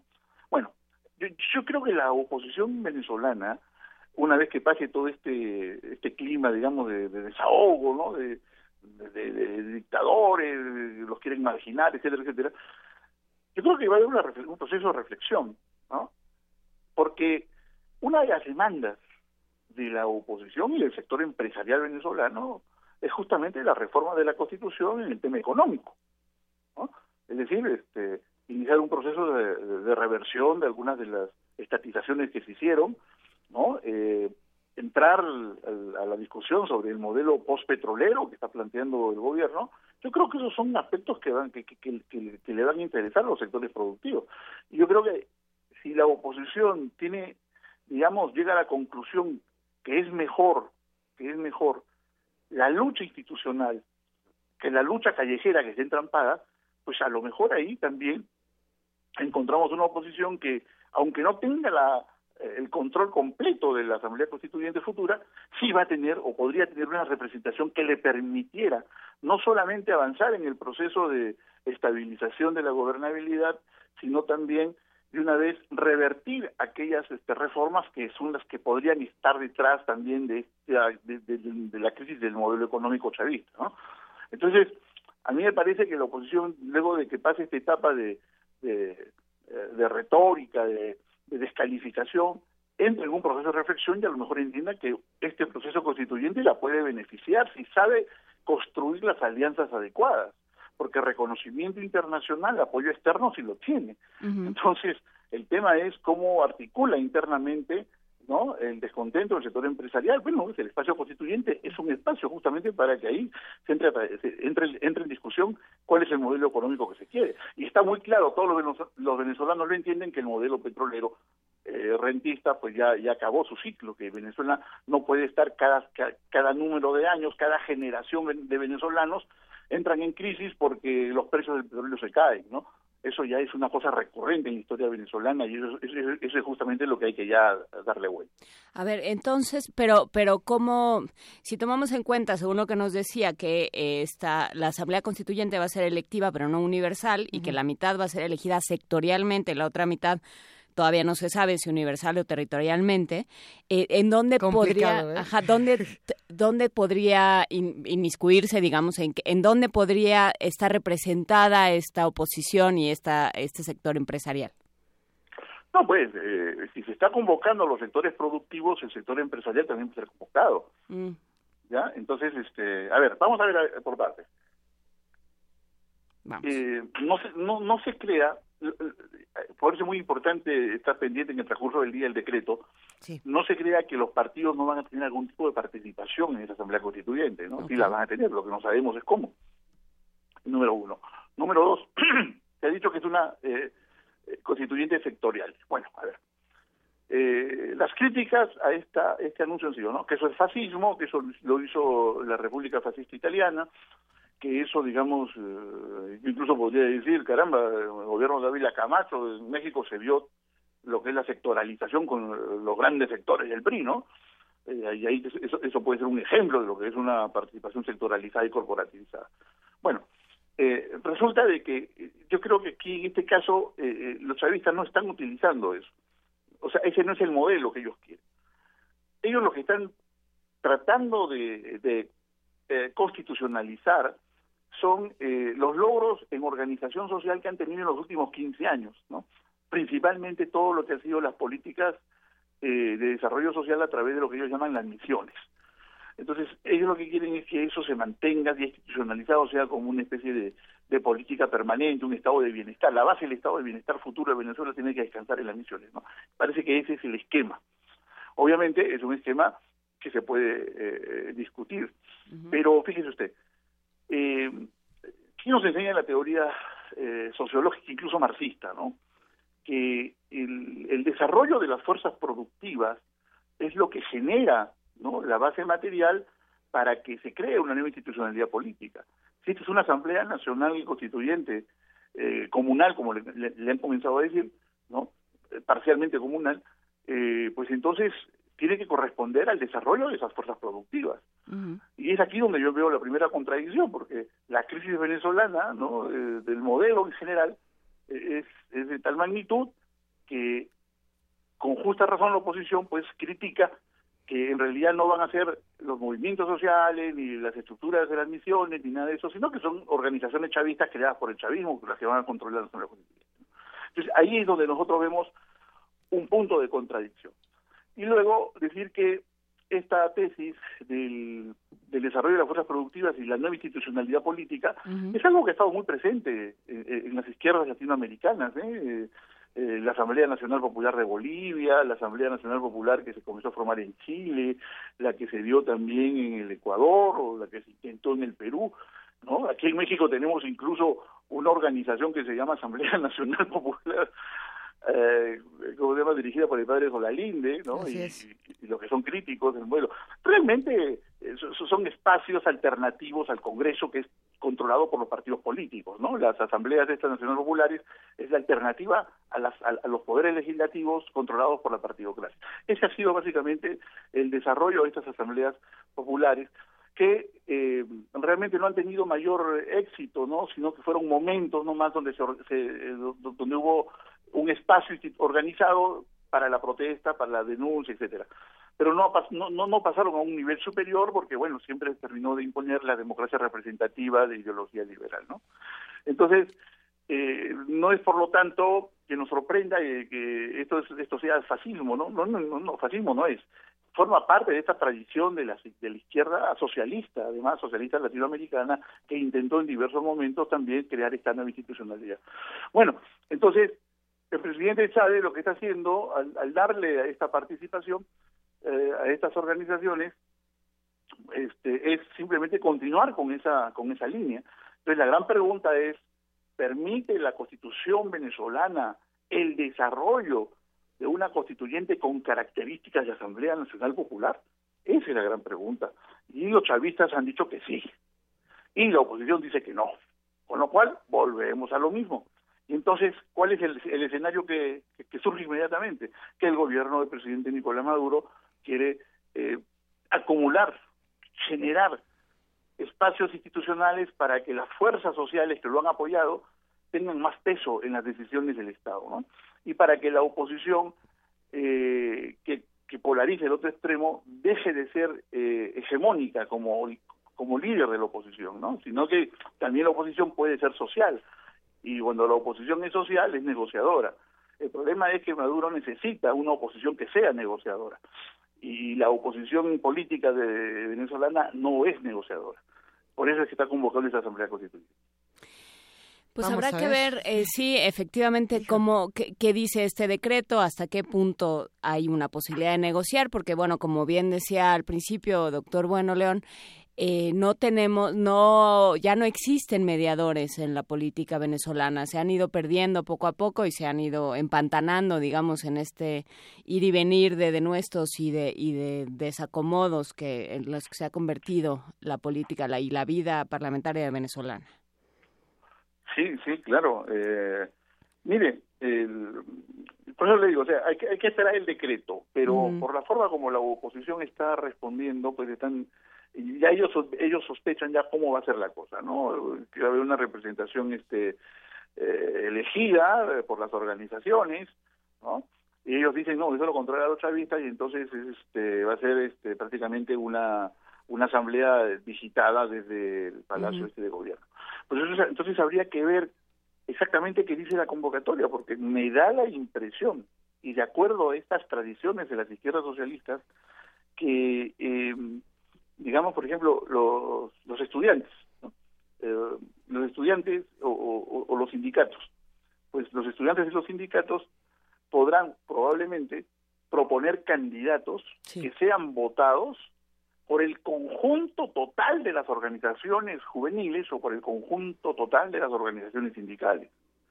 ¿no? O sea que para elegir a mi, a mi, a mi constituyente eh, sindicato sin sindical, pues tengo todas las opciones todas las propuestas que se han aprobado del conjunto de todos los sindicatos. Hay sindicatos que están en la oposición. y pues nos vamos al voto.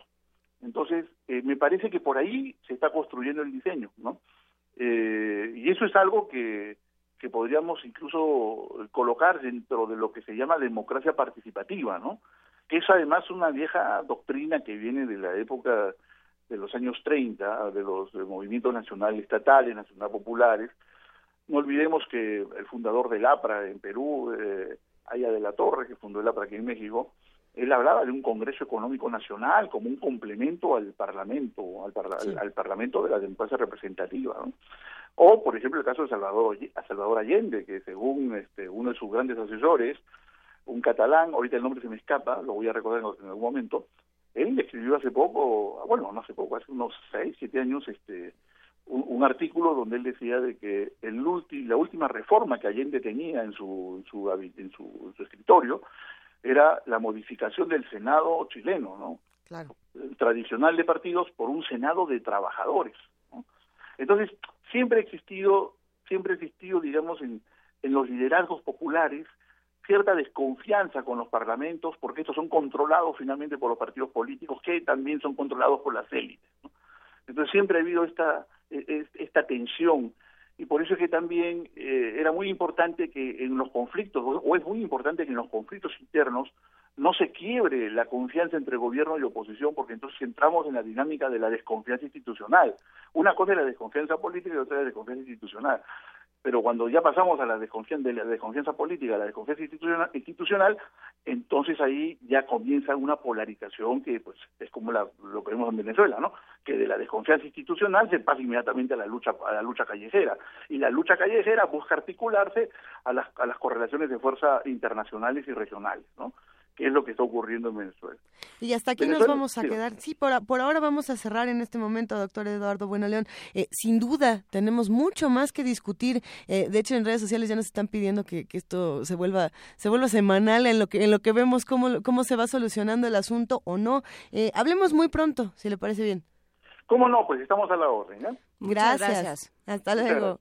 A ustedes, Y para los que se quedan con nosotros haciendo comunidad en el 96.1 de FM y en el 860 de AM, una postal sonora llamada Singapur. Desde Singapur. ¿Ah, ¿Es desde Singapur? Es desde Singapur. Excelente. Nos la manda Litzel Berspect, que está en Singapur. Y que nos ha mandado muchos tweets. Que nos ha mandado muchos tweets y que nos oye en el podcast ahora que, este, que no está en este uso horario. Pero muchísimas gracias. Vamos a escucharlo. 我一路向北离一地球以后就想了在北漂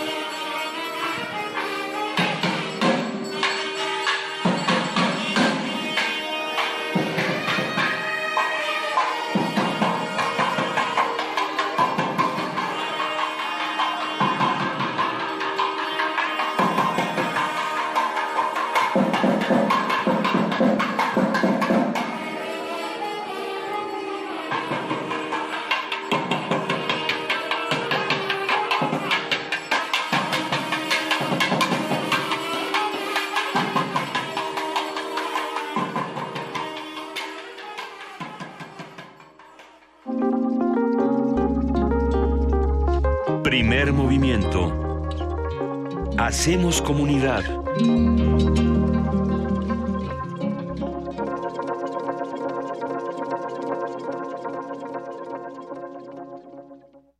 Corte informativo. La UNAM. Al reinaugurar el Museo de las Constituciones, el rector Enrique Graue destacó que este espacio nos permitirá reflexionar sobre el papel de los valores de nuestra sociedad. Esta nueva imagen tiene el propósito de crear un sitio de esparcimiento personal y colectivo que permita reflexionar sobre los valores que nos integran como sociedad y aprender a respetar las normas que rigen nuestra convivencia social. La visita al museo es también una oportunidad para hacer el recuento de nuestras aspiraciones, de nuestras luchas por la libertad y de nuestros esfuerzos normativos por conseguir una convivencia en paz. Álvaro Matute, investigador emérito del Instituto de Investigaciones Históricas y académico de la Facultad de Filosofía y Letras del UNAM, será miembro del número de la Academia Mexicana de la Lengua. Nacional.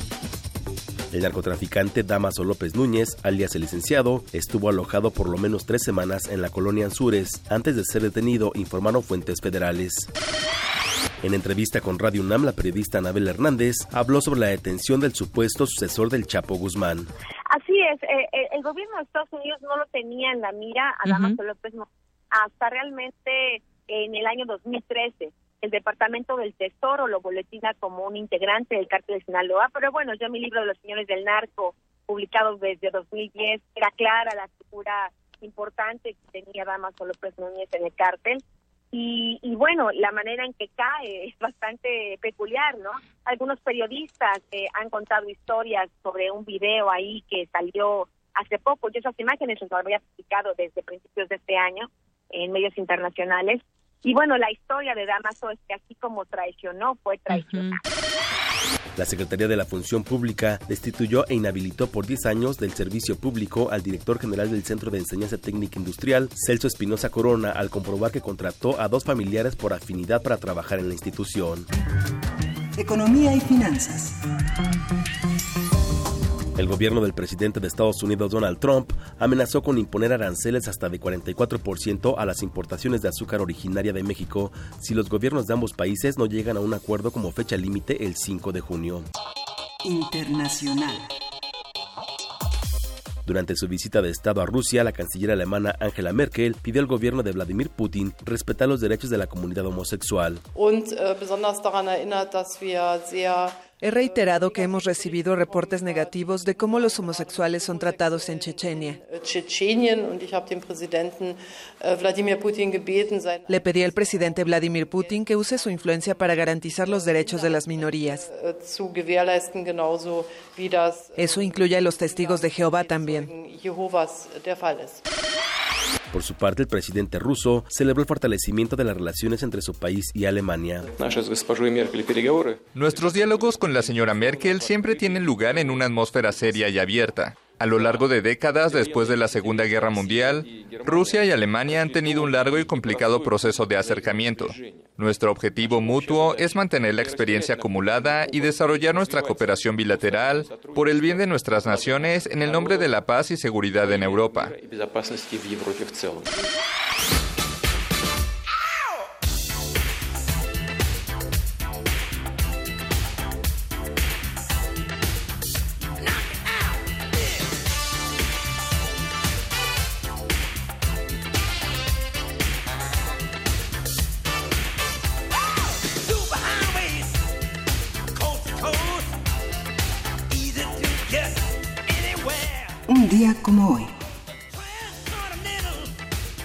1933 nació el cantante estadounidense James Brown. Es considerado como el padre del funk. La revista Rolling Stone lo colocó en el séptimo lugar de su lista de los 100 grandes artistas de todos los tiempos.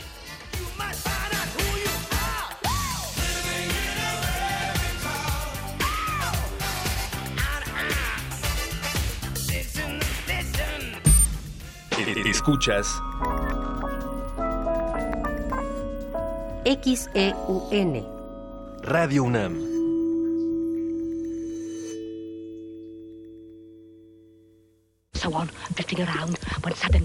Una galería para descubrir sonoridades del mundo poco conocidas. Abre la puerta del Gabinete de Curiosidades. serie que recupera y analiza audios y grabaciones de diversos archivos sonoros. Domingos a las dos y media de la tarde con Frida Saldívar y Luisa Iglesias. Somos coleccionistas de sonidos. 96.1 de FM. Radio UNAM. Ingredientes para hacer la pócima de la diversión. Ancas de rana intrépida. Ratones de laboratorio. Plumas de pollo creativo. Mm, medio litro de carcajadas. y listo. Revolvemos todo y decimos... ¡Hocus Pocus! Hocus Pocus, la revista de los peques y no tan peques. Todos los sábados de las 10 a las 11 de la mañana por el 96.1 de FM. Diviértete aquí en Radio UNAM. ¿Eres de los que se la pasa posteando fotos en el Face burlándose de los políticos? ¿Dándole retweet a esas frases inteligentes de protesta? ¿Muestras tu inconformidad en redes sociales? ¿Haces memes quejándote del gobierno? En el Partido Humanista queremos decirte que eso no va a cambiar las cosas y que si quieres que este país cambie, tienes que ponerte a trabajar. Y el partido político es el mejor instrumento para cambiar las cosas. Y este es nuevo, no tiene vicios y tiene espacios para ti. Súmate, conócenos y pongámonos a trabajar. Partido Humanista Ciudad de México.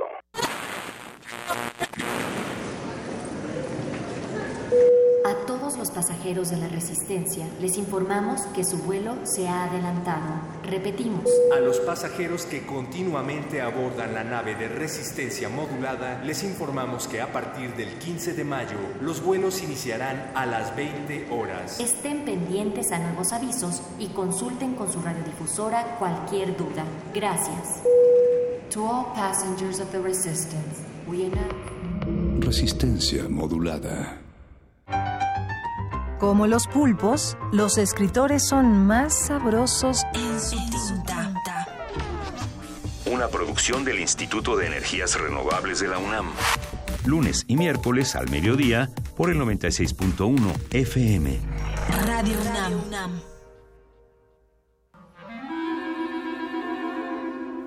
Testimonio de oídas. Música nueva en voz de sus creadores.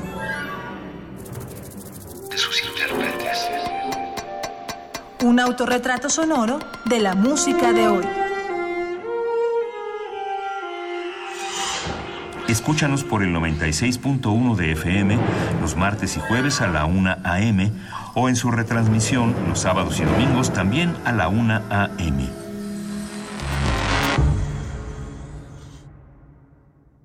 Soy Edith Flores, especialista en diabetes. La diabetes es la segunda causa de mortalidad no solo en México, sino también en el mundo. Es conveniente que sigamos una vida sana, una alimentación adecuada, hacer ejercicio y con esto tendremos una excelente calidad de vida. A la diabetes debemos tenerle respeto. No es ser diabético, es vivir con diabetes. Podemos vivir con diabetes. Infórmate en www.gov.mx diagonal salud. Secretaría de Salud. En la UNAM se escriben historias de éxito. En Fundación UNAM hacemos que estas historias sean posibles ya que becamos anualmente a más de 68 mil universitarios. Súmate 5340-0904 o en www.funam.mx. Contigo hacemos posible lo imposible. Sumérgete en la música del planeta. Encuentra las perlas acústicas en el Mapamundi. Salpicadas desde Radio Nacional de España, Mundofonías. Una producción de Juan Antonio Vázquez y Araceli Zigane, creada para divulgar los ritmos del mundo. Sábados, 6 de la tarde, por el 96.1 de FM. Radio UNAM. Primer movimiento.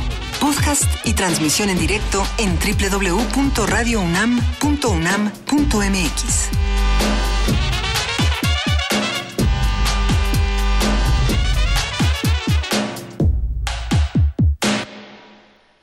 9 de la mañana con 10 minutos estamos aquí en, empezando la tercera hora de primer movimiento y como todos los miércoles tenemos nuestra sección de joyas de la fonoteca presentada por la, la jefa de nuestra fonoteca, Alejandro Gómez Arias se llama la Yolanda fonoteca. Medina. Yolanda Medina, Alejandro Gómez Arias se llama la fonoteca. En, en honor a nuestro primer director de Radio UNAM. Y vamos a escuchar con en la voz de Juan López Moctezuma, de Julio Cortázar, por supuesto, El Perseguidor con música, obviamente, de Chuck Berry. Ay. Joyas de nuestra fonoteca. Radio UNAM.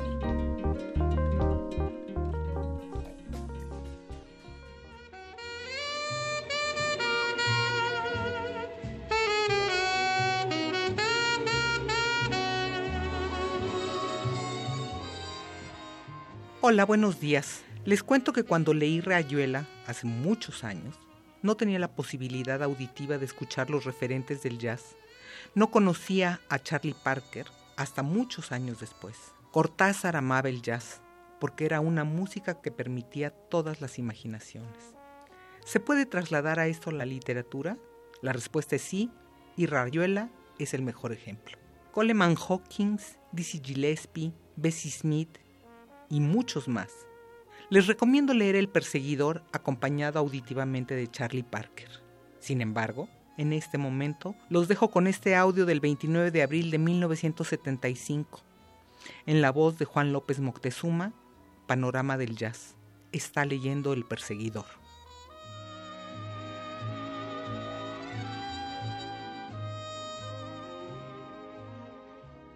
No se ha hecho la menor referencia a la droga, aunque yo estoy tan aprensivo que me ha parecido olerla en el aire del estudio de Tika.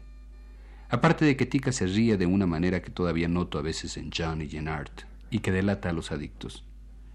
Me pregunto cómo se habrá procurado Johnny la marihuana si estaba peleado con la marquesa. Mi confianza en Dede se ha venido bruscamente al suelo, si es que en realidad le tenía confianza. En el fondo son todos iguales. Envidio un poco esa igualdad que los acerca, que los vuelve cómplices con tanta facilidad. Desde mi mundo puritano, no necesito confesarlo, cualquiera que me conozca sabe de mi horror al desorden moral. Los veo como ángeles enfermos, irritantes a fuerza de irresponsabilidad, pero pagando los cuidados con cosas como los discos de Johnny, la generosidad de la marquesa. Y no digo todo y quisiera forzarme a decirlo. Los envidio, envidio a Johnny, a ese Johnny del otro lado, sin que nadie sepa qué es exactamente ese otro lado. Envidio todo menos su dolor, cosa que nadie dejará de comprender, pero aún en su dolor tiene que haber atisbos de algo que me es negado.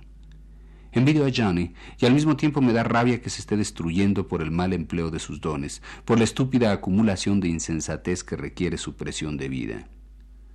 Pienso que si Johnny pudiera orientar esa vida, incluso sin sacrificarle nada, ni siquiera la droga, y si piloteara mejor ese avión que desde hace cinco años vuela a ciegas, quizá acabaría en lo peor, en la locura completa, en la muerte, pero no sin haber tocado a fondo lo que busca en sus tristes monólogos a posteriori, en sus recuentos de experiencias fascinantes, pero que se quedan a mitad de camino. Y todo esto lo sostengo desde mi cobardía personal. Y quizá en el fondo quisiera que Johnny acabara de una vez, como una estrella que se rompe en mil pedazos y deja idiotas a los astrónomos durante una semana, y después uno se va a dormir, y mañana es otro día.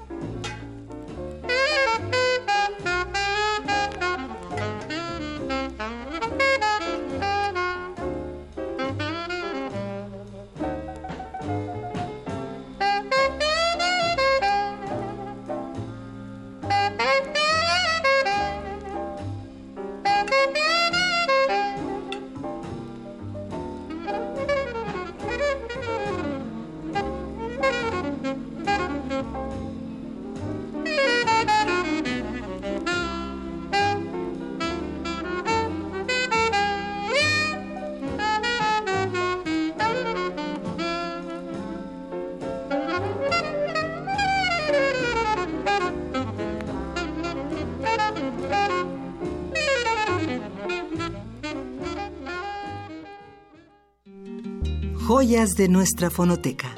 Radio UNAM.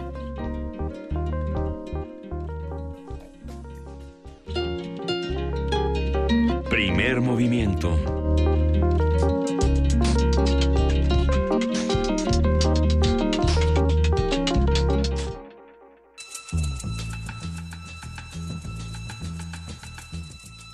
Es hora de poesía necesaria.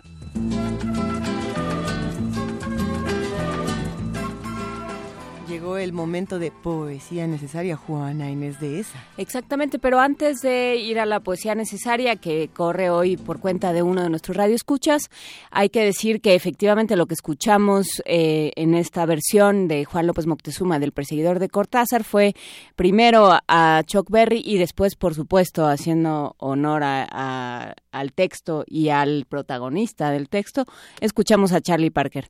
Es un, un texto de Cortázar al que hay que regresar y que estaba en esta, ¿te acuerdas esa colección que se llamaba Alianza 100? Que eran de libros chiquititos. Sí. Y que tenían unos textos, una selección de textos muy interesante y muy novedosa y muy iluminadora. Pues Estas diminutas gozadas. Ajá, en, ahí estaba el perseguidor de Cortázar, había algo de Octavio Paz, había muchas cosas. Pero bueno, eh, Arturo Flores Rojas, a ver, Arturo Flores Rojas, que es nuestro, nuestro radio escucha y que se hace llamar en Twitter Flechador del Sol. Todo esto es cierto, Paco Ángeles. Sí, sí. Eh, nos manda esta lectura de Biblioteca de Ciegos de Juan Manuel Roca. Recuerden que pueden enviar a primermovimientounam.gmail.com todas sus eh, propuestas de poesía necesaria, todas sus grabaciones. Si tienen alguna duda de cómo se hace, contáctenos eh, en el 5536-4339, en arroba PMovimiento, en Primer Movimiento en Facebook, en Primer Movimiento UNAM, arroba gmail.com o en cualquiera de los de los eh, de las redes de Radio UNAM y con muchísimo gusto les explicamos cómo lo tienen que hacer. Pero bueno, Juan Manuel Roca en Biblioteca de Ciegos, leído por Arturo Flores Rojas, Flechador del Sol. Muchísimas gracias, vamos a escucharlo. Biblioteca de Ciegos, Juan Manuel Roca. Absortos en sus mesas de caoba, algunos ciegos recorren como un piano los libros, blancos libros que describen las flores braille de remoto perfume, la noche táctil que acaricia sus dedos, las crines de un potro entre los juncos, un desvane de palabras entre sus manos, y hace un dulce viaje hasta el oído, inclinado sobre la nieve del papel, como oyendo galopar el silencio, o casi asomados al asombro, acarician la palabra como un instrumento musical. Cae la tarde del otro lado del espejo, y la silenciosa biblioteca, los pasos de la noche traen rumores de leyenda, rumores que llegan hasta orillas del libro, de regreso del asombro. Aún vibran palabra en sus dedos memoriosos. Biblioteca de Ciegos, Juan Manuel Roca. Primer movimiento.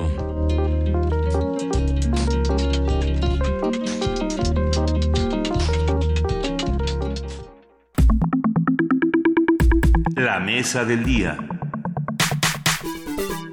En noviembre de 2016, la Organización Internacional del Trabajo publicó un documento que establece la generalización de lo que denomina formas atípicas de empleo, donde se contemplan los trabajos temporales a tiempo parcial, las subcontrataciones, el trabajo por cuenta propia o el que se realiza a través de agencias de colocación. Esta organización reconoce que estas formas atípicas de contratación facilitan el acceso al mercado laboral y ofrecen mayor flexibilidad al empresario y al empleado. Sin embargo, también incrementan la precarización del trabajo, ya que los sueldos son más bajos, se genera mayor inseguridad laboral y se obstaculiza la formación profesional adecuada.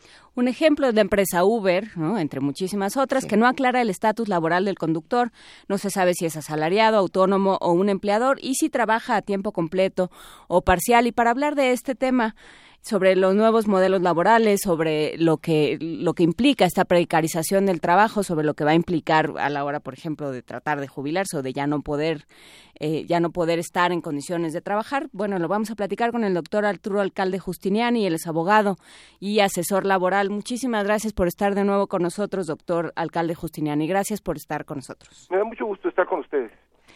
A ver, eh, ¿cómo, qué, ¿cómo se ven, uh, pensando en el primero de mayo y pensando en que ya nada es como era, cómo se ven las nuevas perspectivas laborales? Bueno, efectivamente se vislumbra un escenario de precariedad, de, inseguridad y sobre todo de indefensión, sobre todo porque em, todas estas nuevas formas de contratación que afectan eh, la estabilidad en el empleo, la seguridad en el salario, tienen impactos, como usted, como ustedes señalaron, en materia de seguridad social, porque eh, además de los cambios que se han dado en los últimos años hacia cuentas individuales y afores, no se cumplen los requisitos porque los trabajadores tienen que andar cambiando de empleo a uno a otro y no juntan las semanas de cotización.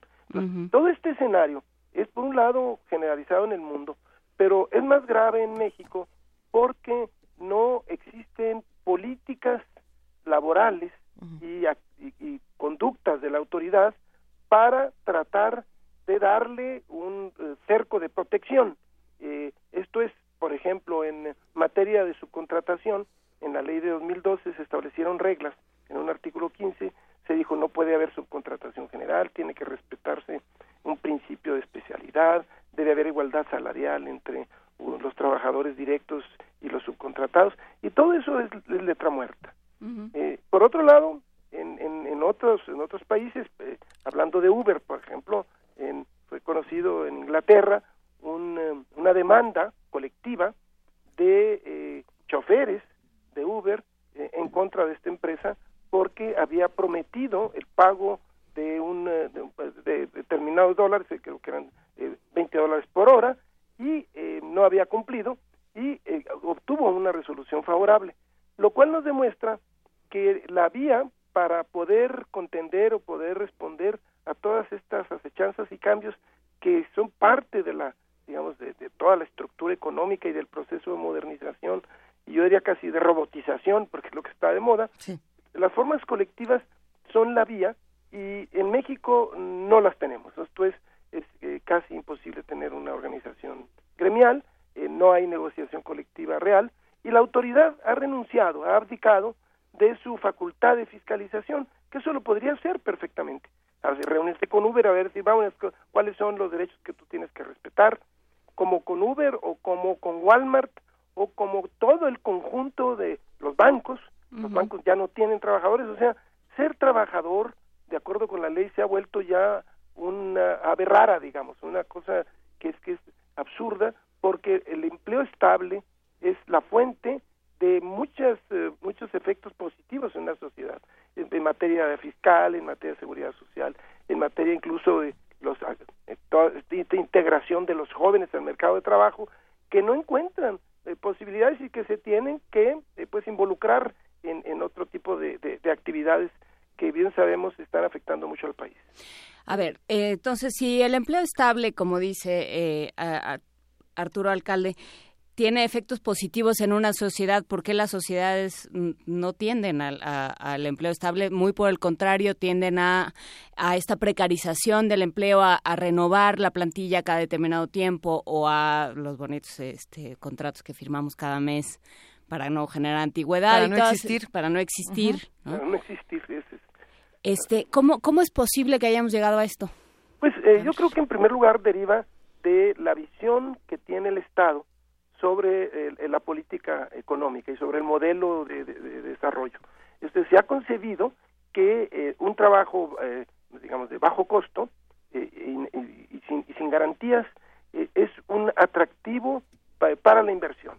Es una, una necesidad en, en, este esquema en donde la prioridad para este, esta visión de la economía es la exportación, es eh, de los, la, la, traída de capitales extranjeros, es, finalmente no se le da importancia a la gente, a la población como centro de las políticas públicas, eh, entre ellos al mercado interno. y por eso también en esa en esa lógica se han sacrificado pues eh, ramas de industria en, la agricultura, eh, pequeñas empresas. Eso yo creo que ahí hay un, un tema claro, hay una política de Estado que entiende que eso pues es un mal necesario. En segundo lugar, hay una eh, también una visión de que el Estado no debe intervenir porque tiene los instrumentos para hacerlo. En otros países está la inspección laboral, que es muy fuerte, y, que obviamente tiene los instrumentos para llegar eh, a, negociar y a discutir con los eh, con los empleadores y decirles señores eh, trabajadores de la construcción aquí en la Ciudad de México no pueden seguir con estos niños colgados de los andamios. No puede haber tantos muertos ahí día con día por falta de previsión en materia de accidentes. Eso lo pueden hacer, sentarlos en la mesa. Y si no quieres, aquí tengo la inspección y aquí está la sanción. Pero no, no se hace eh, porque no se tienen los instrumentos, porque los gobiernos no le han dado importancia y presupuesto al tema de, inspección y porque además eh, han optado por renunciar. El, el, señalaba el caso de banco, de los bancos. Bancomer no tiene ni un trabajador, lo sabemos hace mil años. La Corte ha dicho que es ilegal los contratos que tienen los trabajadores de Bancomer. Pero el Estado lo sabe y dice, pues sí, ni modo, así es. Pues eso ha, renunciado a abdicar. Y ahora, recientemente, la noticia es que tenemos una, ustedes saben, una reforma constitucional muy importante que entró en vigor el 24 de febrero. Así es. Que eh, tiende, yo diría que es una esperanza para resolver muchos de estos temas. Porque los nudos que teníamos para esta posibilidad de organización eh, colectiva era que eh, realmente las, los, tribunales fueran auténticos eh, árbitros en, en, la materia y por otro lado que hubiera la posibilidad de tener contratos colectivos más auténticos con la participación de la gente. La reforma de, del 24 de febrero da esa oportunidad, es una reforma de muy largo alcance y que es muy importante darla a conocer y porque si no la vamos a conocer no nos eh, no nos digamos no dimensionamos su trascendencia y nuestra preocupación en estos días y por eso en la en, en, la marcha del primero de mayo hubo reclamos en ese sentido es de que hay eh, eh, indicios de que el Estado quiere dar marcha atrás en la ley secundaria sobre sobre esa reforma. Está como arrepentido sobre esa reforma está queriendo por ejemplo regresar en parte al tripartismo está queriendo congraciarse con los empresarios y los líderes tradicionales que se sintieron afectados con eso y, ese es uno es uno de los grandes temas.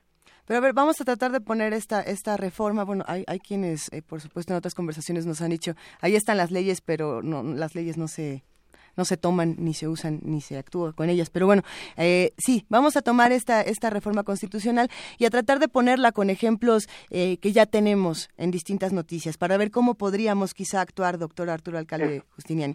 Está el caso eh, que, también fue un poco la razón por la que se elegía entre muchos de los otros casos que han ocurrido con este tipo de, de trabajos donde las personas son proveedores de servicios en lugar de tener un contrato como tal, eh, de Daniela Reyes, quien, quien es conductora de Uber y fue golpeada dentro de su vehículo. Creo que muchos vimos estas imágenes muy fuertes en redes sociales y al pedir ayuda, bueno, no se le proporciona eh, ninguna clase de retribución, ni siquiera de contacto con, las personas de Uber. Eh, pensando en esta, en esta reforma, en estas nuevas leyes, ¿qué, ¿qué, tendría o cómo se podrían solucionar asuntos como estos? ¿O, de, o desde, desde la estructura ya no sería así? No, bueno, en primer lugar, eh, los eh, choferes de Uber eh, tienen, digamos, una relación con quien los emplea. Si es que son ellos, digamos, los que trabajan, pagan la cuenta, esto es, que, que, no son los propietarios del vehículo. Esa es una primera hipótesis. Ellos tendrían que demandar al empleador, porque se dan todos los elementos constitutivos de una relación de trabajo. Ese es un primer elemento. Un segundo elemento es que cualquier forma precaria, eh, la, la, la, manera de abordarlo no es eh, a nivel eh, estrictamente individual porque los recursos que uno tiene son limitados. Y por esa razón son las formas colectivas. Mm. ¿qué es lo que deberían de hacer los de Uber? Bueno, tomar los, los, los, nombres y los, y los correos electrónicos de, de, de ellos, juntarse, reunirse los choferes de Uber y decir qué hacemos. Vamos a, como cualquier hay que organizarse, la organización es la clave de, para solucionar cualquier problema, porque eh, organizándose hay muchas maneras de establecer soluciones de fondo. Sí. Entonces, eh, en este caso de, esta persona, yo digo que, que, tiene la posibilidad de demandar, eh, los de Uber les hacen sentir, les hacen creer, les hacen firmar de que no son trabajadores, en realidad sí lo son. Claro, es que eh, aquí eh, es muy interesante esta parte pensando que las la forma en la que los trabajadores han logrado eh, reconocerse como tales, han logrado adquirir identidad, adquirir poder, adquirir cierta posibilidad de negociación ha sido a través de la organización, a través de, la fuerza de los números, ¿no? De, de la masa. Pero, ¿qué pasa entonces en este momento con el sindicalismo? ¿Qué nos quedó a deber el sindicalismo, sobre todo pensando en por ejemplo, en Francia o en Inglaterra, pero sobre todo pensando en México, ¿qué nos, qué nos quedó a deber ¿no? y qué tenemos que reclamarle al sindicalismo y cómo podemos replantearlo hoy? Yo diría que, que tenemos que reclamarle al Estado y a los empresarios también, porque en México vivimos pues un modelo corporativo, un modelo eh, secuestrado, controlado por el Estado, y que eso eh, ocasionó que abdicara y renunciara de sus obligaciones principales de representación. A eso habría que agregar que al retirarse el Estado de la economía y sobre todo con toda la visión neoliberal, pues el, el, sindicalismo se quedó con su peor rostro y eh, quedó en manos de los empresarios a través de los llamados contratos de protección patronal, que esa es la clave de todo esto, es los contratos colectivos es la clave, esa es, la fuente de, organización colectiva. Le pongo el ejemplo, en, en Uruguay, eh, gracias a una negociación colectiva de, rama, eh, se ha podido, eh, digamos, controlar o reducir el impacto de la subcontratación. ¿Por qué? Porque se establecen precios de la fuerza de trabajo, algunas condiciones, el Estado impulsa ese diálogo social. Entonces, ese, ese es donde está la clave del asunto. Entonces el sindicalismo se volvió, me refiero al sindicalismo oficial, hay un sindicalismo democrático, era como la UNT, la Nueva Central, el FAT, en fin, eh, siempre contra la corriente, pero en, el sindicalismo oficial quedó atrapado en manos básicamente de los empresarios, porque son los que determinan su vida, son los que les dan los contratos, son los que le, les dicen con quién se firma, y, en consecuencia los líderes sindicales se han vuelto como empleados de, de esos abogados empresariales. Ese nudo se conoce poco, pero abarca el, más del 90% de los centros de trabajo en nuestro país, ese nudo es el que hay que romper, precisamente con, dos elementos, y por eso hacía referencia a la reforma constitucional, porque la reforma plantea una solución, y, y, en ese sentido es una reforma muy, muy trascendente. Por un lado, al árbitro le dice, junta, desapareces y te vas al Poder Judicial. Y por otro lado, establece en una fracción nueva 22 bis que tiene que haber un voto secreto antes de que se firme un contrato colectivo. Es, esa, esa, noticia eh, es, digamos, de, gran relevancia eh, y, creo que lo importante es que no vaya a, darse atrás porque hay signos de que el gobierno, eh, como se le quitó la motivación, el gobierno firmó esto con motivo del, de su interés de formar parte del acuerdo transpacífico. Como llegó Trump, se, se fue el, el, acuerdo transpacífico a la porra y entonces ahora el gobierno como que ya quiere, ya, ya está arrepentido, dice, y por esa razón está, están proponiendo, por ejemplo, se crea un organismo nuevo, se conoce poco, pero la Constitución ya lo dice, un nuevo organismo para registro de sindicatos y contratos colectivos. Y eh, hay la propuesta de los, de los empresarios y de los líderes sindicales que haya un órgano tripartito, por lo cual sería una verdadera barbaridad pero hay esa propuesta, o sea, eh, hay también la propuesta de que ya las reformas derivadas de la Constitución no tengan la altura que señala la Constitución que obligan a un nuevo procedimiento laboral, oral, como en otros países.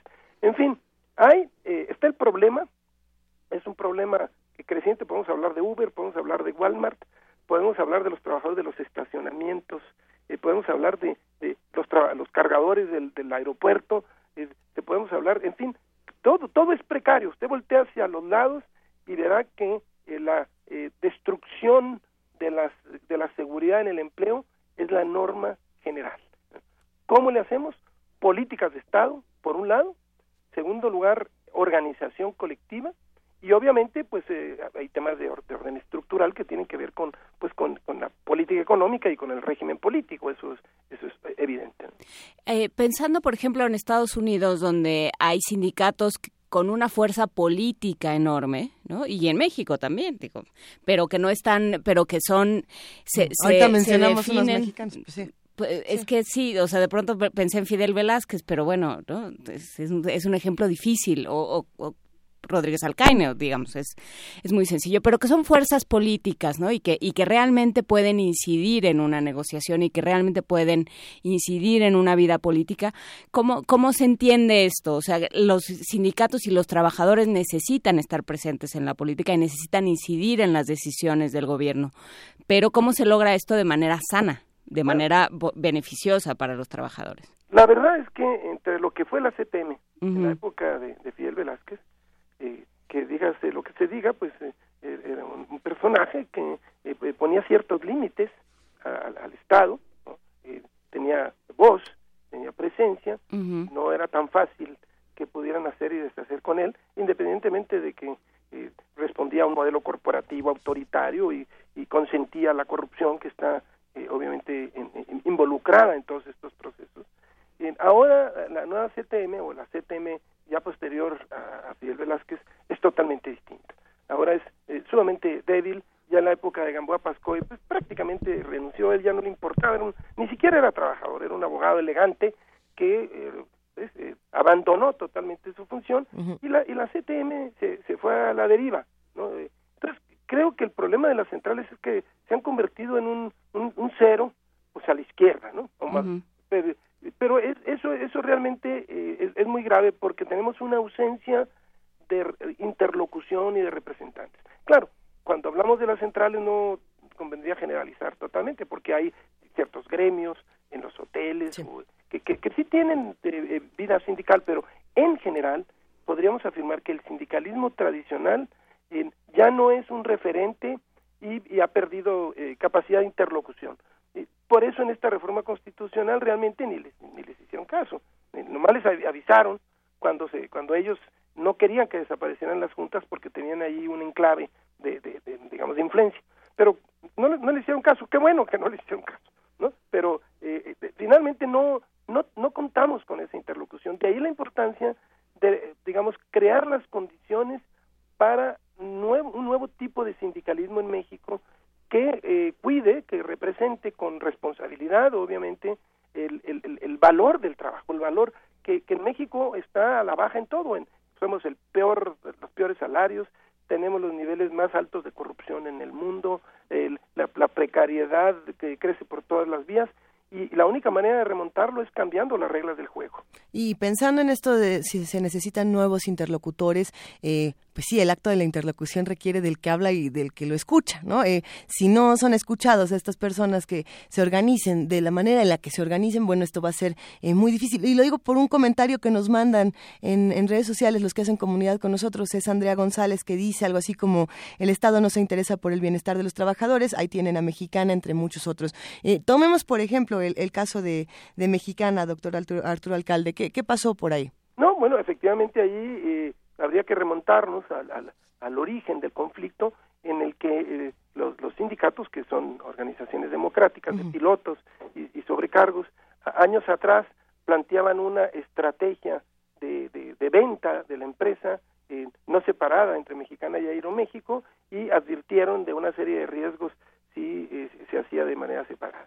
Entonces, todo el proceso de venta estuvo muy involucrado con personajes muy cercanos al poder, eh, que estaban eh, obviamente pues financiando, y ha, habido claras evidencias, financiando candidaturas, estableciendo pues las complicidades que nos tienen agobiados, en esas complicidades entre el sector privado, porque del que se habla poco, pero el sector privado es un cómplice importantísimo en todo el fenómeno de corrupción en México, y, eh, y el gobierno y, de los de los distintos partidos. Y entonces de, los que han estado en el poder y creo que ahí, y, en, tercer lugar, en el caso concreto de Mexicana, hubo un, eh, un cumplimiento, un abandono eh, por parte de un empresario que se aprovechó, planeó su cierre, eh, canalizó sus, sus, sus ganancias, orientó todas las, las, ventajas hacia otros fondos y, y, y de repente dejó a no solamente a los trabajadores y trabajadoras, sino a muchos otros trabajadores que están relacionados, porque la industria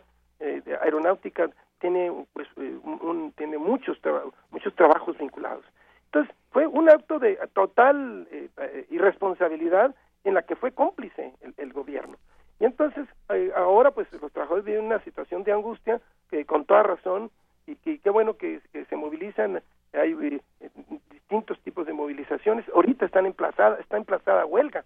Usted no, no lo creerá, pero están emplazadas a huelga. Mexicana de Aviación está emplazada a huelga por el sindicato de tierra, por el sindicato de pilotos y por el sindicato de sobrecargos.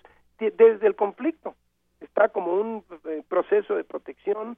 Hay, en fin, hay un, hay un intento muy eh, contracorriente de recuperar eh, parte del patrimonio. Y ahí está por verse la actitud de las autoridades en términos de reconocer que hay aspectos patrimoniales que deberían reconocerle a los trabajadores como los slots o como eh, todos estos eh, intangibles eh, patrimoniales que tienen un gran valor en la industria del sector aéreo y que debería de formar parte del, de las indemnizaciones que se les deben dar a, los trabajadores de los distintos sectores. Pero quien ha sido el, el culpable ha sido empresarios irresponsables de el no haber escuchado al, a los a los gremios a tiempo y eh, finalmente complicidades y hoy el, punto es eh, hasta dónde va a llegar este conflicto que, que ha ido desgastando e hiriendo a miles y miles de trabajadores. ¿Y hasta qué punto esto ya no puede volver a pasar? O sea, porque lo que da la impresión es con esta con esta falta de regulación, con esta eh, postura del gobierno tan a favor de los empresarios, parece que, que lo de Mexicana puede volver a suceder en cualquier momento. Sí, ese, ese, fenómeno de complicidad ha estado presente en oceanografía, ha estado presente en, uno, la, lista es gigantesca, en, las eh, carreteras, ha estado presente en muchos otros organismos, porque en el, esta complicidad, este, este proceso de, corrupción, pues son, son alianzas, es, eh, y, vemos el, escenario eh, catastrófico de toda la banda de individuos que, que, que, que han medrado, ¿no? En, en, los distintos estados y que ese, es, ese es el escenario y alrededor de eso pues son los políticos que están pensando siempre en hacer business, ¿no? Como dicen ellos cuando entran al poder y los empresarios que son sus socios, lo ve usted en el caso de Chihuahua. Claro, se habla de un Duarte, pero se habla poco de todas las empresas que colaboraron con Duarte y todos los legisladores que colaboraron con él. Y entonces ahora eh, la, la, la, política es pues tratar de, doblegar o, ablandar al gobernador del estado de Chihuahua para que no tenga fuerza y pueda perseguir a este individuo, no inventándole cosas. Bueno, esa es una vieja política. Eh, finalmente, por esa razón, el, la propuesta, digamos, ciudadana es eh, visualizar que todo este todo este conjunto de corruptelas tienen el, el común denominador de que hay, hay un, un sistema político que eh, funciona al margen de los intereses y que eh, finalmente el sistema político está confiado en, que, en reproducirse y en reeditarse a través del control del voto. Ese es, ese es finalmente el punto y, por esa razón están tan desesperados. Esta conversación nos ha llevado por senderos extraños partiendo de Uber y llegamos a, diferentes espacios con el doctor Arturo Alcalde. Pero para cerrar, eh, sí, eh, decíamos esto de no, no, todo está perdido, ¿no? Eh, hacia, ¿Hacia dónde nos vamos a tener que ir moviendo todos juntos, doctor Arturo Alcalde? Yo creo que tenemos que construir agendas en cada uno de los espacios. Una que me parece ahorita urgentísima y prioritaria es eh, el tema de eh, la reforma constitucional en materia laboral. Hay que darla a conocer, es, es muy importante y hay signos, hay, por ejemplo, en la noticia de que hay una comisión secreta que está trabajando la nueva ley laboral y, los indicios es que está haciendo pues eh, hay muchas tropelías queriendo eh, renunciar a la, a la posibilidad de cambio porque el gobierno ya no quiere meterle ganas, no hay voluntad política para meterle recursos, en fin, creo que ahí hay un tema. Eh, hay un tema en, alrededor del organismo descentralizado, este encargado de registro de sindicatos y contratos, para que ocupe su titularidad un personaje de prestigio, porque va, a ser va a durar seis años y va a ser clave para la democratización del mundo del trabajo. Hay un tema alrededor de los salarios, el salario está en el centro de la discusión y hay un reclamo por la mejora del salario mínimo a corto plazo y obviamente también hay temas relacionados con el Tratado de Libre Comercio que no debe ser eh, una negociación exclusivamente de gobiernos y empresarios. Hay una reunión en, a, finales de este mes donde vienen eh, eh, sindicalistas, 25, 26 de mayo vienen sindicalistas de Estados Unidos y Canadá, se reúnen el 25 y el 26 con ONGs, en fin, para discutir los, digamos, las exigencias para que esta negociación pues sea benéfica, eh, no solamente para los empresarios y para los gobiernos, sino también para la sociedad. Entonces, hay eh, una agenda política, no, no quiero entrar en detalles en ella, pero, pero es obvio que la política hoy eh, es no se puede soslayar y se puede separar de esto, porque si no hay un cambio de régimen político, pues podemos hacer todo lo que queramos, pero los intereses y las redes están tan, tan digamos, enraizadas en, en estas complicidades que es muy difícil cambiar las cosas. Entonces, creo que tiene que ser agendas en lo laboral, eh, hay, hay una exigencia para el cambio del modelo económico, ¿no? hay un, un, grupo de desarrollo en la UNAM que tiene una propuesta que habría que, que considerar por cualquier político, en fin, hay, hay, hay muchas cosas que están planteadas para solucionar los problemas, o sea, es, totalmente claro que otro mundo es posible, como dicen, y ahí están las propuestas. El problema es romper estas inercias, estos intereses y caminar hacia esta senda pues ahí está y por supuesto que depende de la organización y depende del trabajo que cada quien quiera hacer como como trabajador porque bueno pues sí no nadie nadie nos va a dar nada está, y no hay que pelear solos porque solos no, no no podemos hacer pocas cosas hay que organizarse esa es la única solución no eh, alguien decía que, que, que la Biblia decía que el Dios ayuda a los buenos cuando son más organizados que los malos no lo dice, pero algún padre decía que debería decirlo. Y es cierto, si no nos organizamos, pues las cosas no caminan. Por supuesto, pues muchísimas gracias, eh, doctor Arturo Alcalde Justiniani, abogado y asesor laboral. Gracias por esta conversación. Un gran abrazo. Hasta luego. Tenemos más música, queridísima Juana Inés de esa, para todos los que están haciendo comunidad con nosotros, que nos han comentado que están disfrutando mucho esta curaduría musical que nos propone Dulce Wet, quien se encarga de discoteca de Radio UNAM. En este momento vamos a escuchar de este compositor zacatecano, eh, a ver, ahí les va. ¿Qué, es lo que vamos a escuchar? Aquí lo tengo, pero les quiero buscar más información para que la disfrutemos entre todos. De Candelario Huizar García de la Cadena, que es evidente, como acabas de decir, un compositor zacatecano. Luisa, ¿qué, qué hay? Pues nos dice aquí Dulce Wet, interesantísimo, de familia humilde, muy pequeño, realizó prácticas como aprendiz de orfebre. Más tarde inició sus estudios musicales bajo, bajo, la guía de Narciso Arriaga, director de la Banda Municipal de Jerez. En 1892 ingresó a este grupo como ejecutante de saxhorn. Poco después conoció al violinista Enrique Herrera, que lo asesoró en la ejecución de la viola y con quien formó un cuarteto de cuerdas en 1900. Y más tarde tendrán que escuchar lo que sigue para que se enteren un poco más y ya les contaremos. Venga.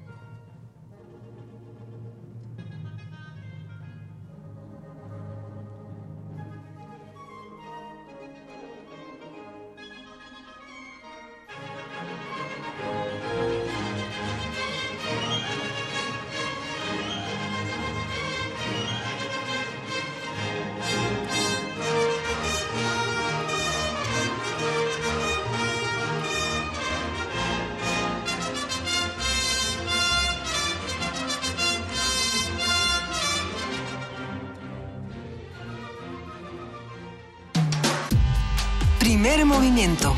Podcast y transmisión en directo en www.radiounam.unam.mx.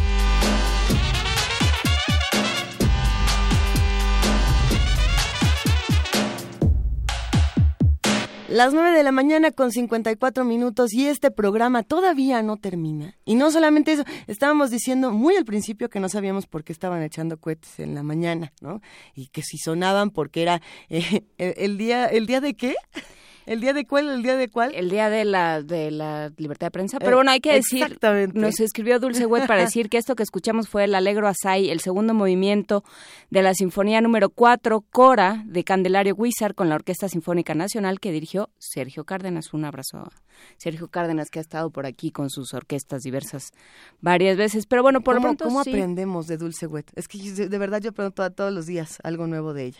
Pues sí, es parte de esta curaduría musical que le agradecemos un montón. Pero bueno, vamos al Día Mundial de la Libertad de Prensa. De acuerdo con cifras de la Fiscalía para la Atención de Delitos Cometidos contra la Libertad de Expresión, que ha, como ha rendido frutos, en poco más de seis años se registraron 798 denuncias por agresiones contra periodistas. En ese marco, hoy recordamos el Día Mundial de la Libertad de Expresión y el recuento lo tiene nuestra compañera Dulce García. Vamos a escucharla. México es un país de múltiples paraísos, pueblos mágicos, playas inolvidables y sitios arqueológicos. Parece imposible que en un lugar como este una gran cantidad de personas sean asesinadas cada día, pero lo más lamentable es que ello solo tenga que quedar en el olvido. Apenas el pasado 14 de abril, el reportero Maximino Rodríguez, del colectivo Pericú, fue asesinado, un crimen que sigue impune. De acuerdo con cifras oficiales de la Fiscalía para la Atención de Delitos Cometidos contra la Libertad de Expresión, en poco más de seis años, de julio de 2010 al 31 de diciembre de 2016, se registraron 798 denuncias por agresiones contra periodistas. En este contexto, hoy 3 de mayo, conmemoramos el Día Mundial de la Libertad de Expresión. Para Ana Cristina Ruelas, directora de la ONG Artículo 19, México seguirá siendo el país más peligroso para ejercer el periodismo en América Latina si no se toma en cuenta que es el propio Estado el que está agrediendo a los periodistas. La situación en México en la que se ejerce el periodismo es de alto riesgo. Los periodistas en México se encuentran sometidos a una política eh, bien articulada entre los tres niveles de gobierno y las distintas instituciones que busca restringir los flujos efectivos de información. Y el nivel de impunidad que penetra los crímenes contra la prensa hace pensar que en México se puede matar a un periodista sin ninguna consecuencia o se puede agredir a un periodista sin ninguna consecuencia. En ese sentido es que se vuelve muy importante exigir al Estado el combate definitivo a la impunidad a través de investigaciones diligentes La Organización de las Naciones Unidas señala que la libertad de prensa es un elemento central del derecho más amplio a la libertad de expresión, este último, elemento crítico para la democracia, el desarrollo y el diálogo. La ONU dice que la prensa, en sus diversas plataformas, juega un papel central para los ciudadanos, porque informa sobre todos los temas relevantes. La libertad está amenazada de muchas formas, censuras directas a través de leyes que no respetan los estándares internacionales, concentraciones de medios, violencia contra medios y periodistas, impunidad en los crímenes cometidos contra medios y periodistas, violencia digital, autocensura, entre otras. Ana Cristina Ruelas advierte que en México la creación de la Fiscalía Especial de Delitos contra la Libertad de Expresión no ha garantizado seguridad a los periodistas. Las agresiones contra la prensa no forman parte de un daño colateral al estado de violencia en el que se encuentra sumido el país, sino son eh, agresiones intencionadas que buscan acallar voces y que buscan restringir los flujos efectivos de información. Para este día de, de la libertad de prensa, este 3 de mayo, lo más importante es que el Estado garantice eh, combate a la impunidad de las agresiones contra la prensa. Por otro lado, que ya eh, por fin emita una ley eh, de publicidad oficial, porque el uso arbitrario, discrecional y opaco de la publicidad oficial se ha convertido en una forma de violencia económica, no solamente hacia los medios de comunicación, sino también a los periodistas, porque impacta directamente en la precariedad laboral. Finalmente, Ana Cristina Ruelas dijo que la libertad de prensa también requiere del compromiso de los medios de comunicación para garantizar la independencia editorial, así como la seguridad de los periodistas que para ellos trabajan. Para Radio UNAM, Dulce García.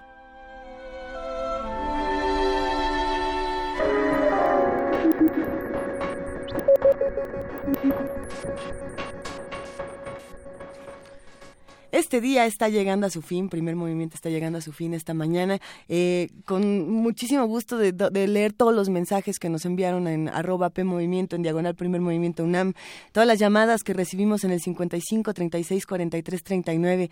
Hay temas que les gustan, temas que no, hay, discusiones que se ponen muy buenas, canciones que les gustan, otras que no tanto, y, y siempre, siempre se arma una buena una buena lucha. Ya empezó la música, Juana Inés. Ya empezó la música, nos vamos a ir con la última de las de las recomendaciones de Dulce Wet, de un 10 Ire Requiem de Heinrich Ignaz Franz von Bieber. ¡Qué bonito! Es que lo dices tan bonito, Juana Inés. Entonces, bueno, vamos a, vámonos ya con esta, con, con esta recomendación. Muchísimas gracias a todos los que hicieron posible este programa, gracias a invitados, a producción, a ingeniería, a información y a redes sociales, por supuesto, a los servicios, a, los cabos de servicio social que son, que francamente son parte de la estructura de este programa. Bueno, pues muchísimas gracias, nos escuchamos mañana. Esto fue Primer Movimiento. El mundo desde la universidad.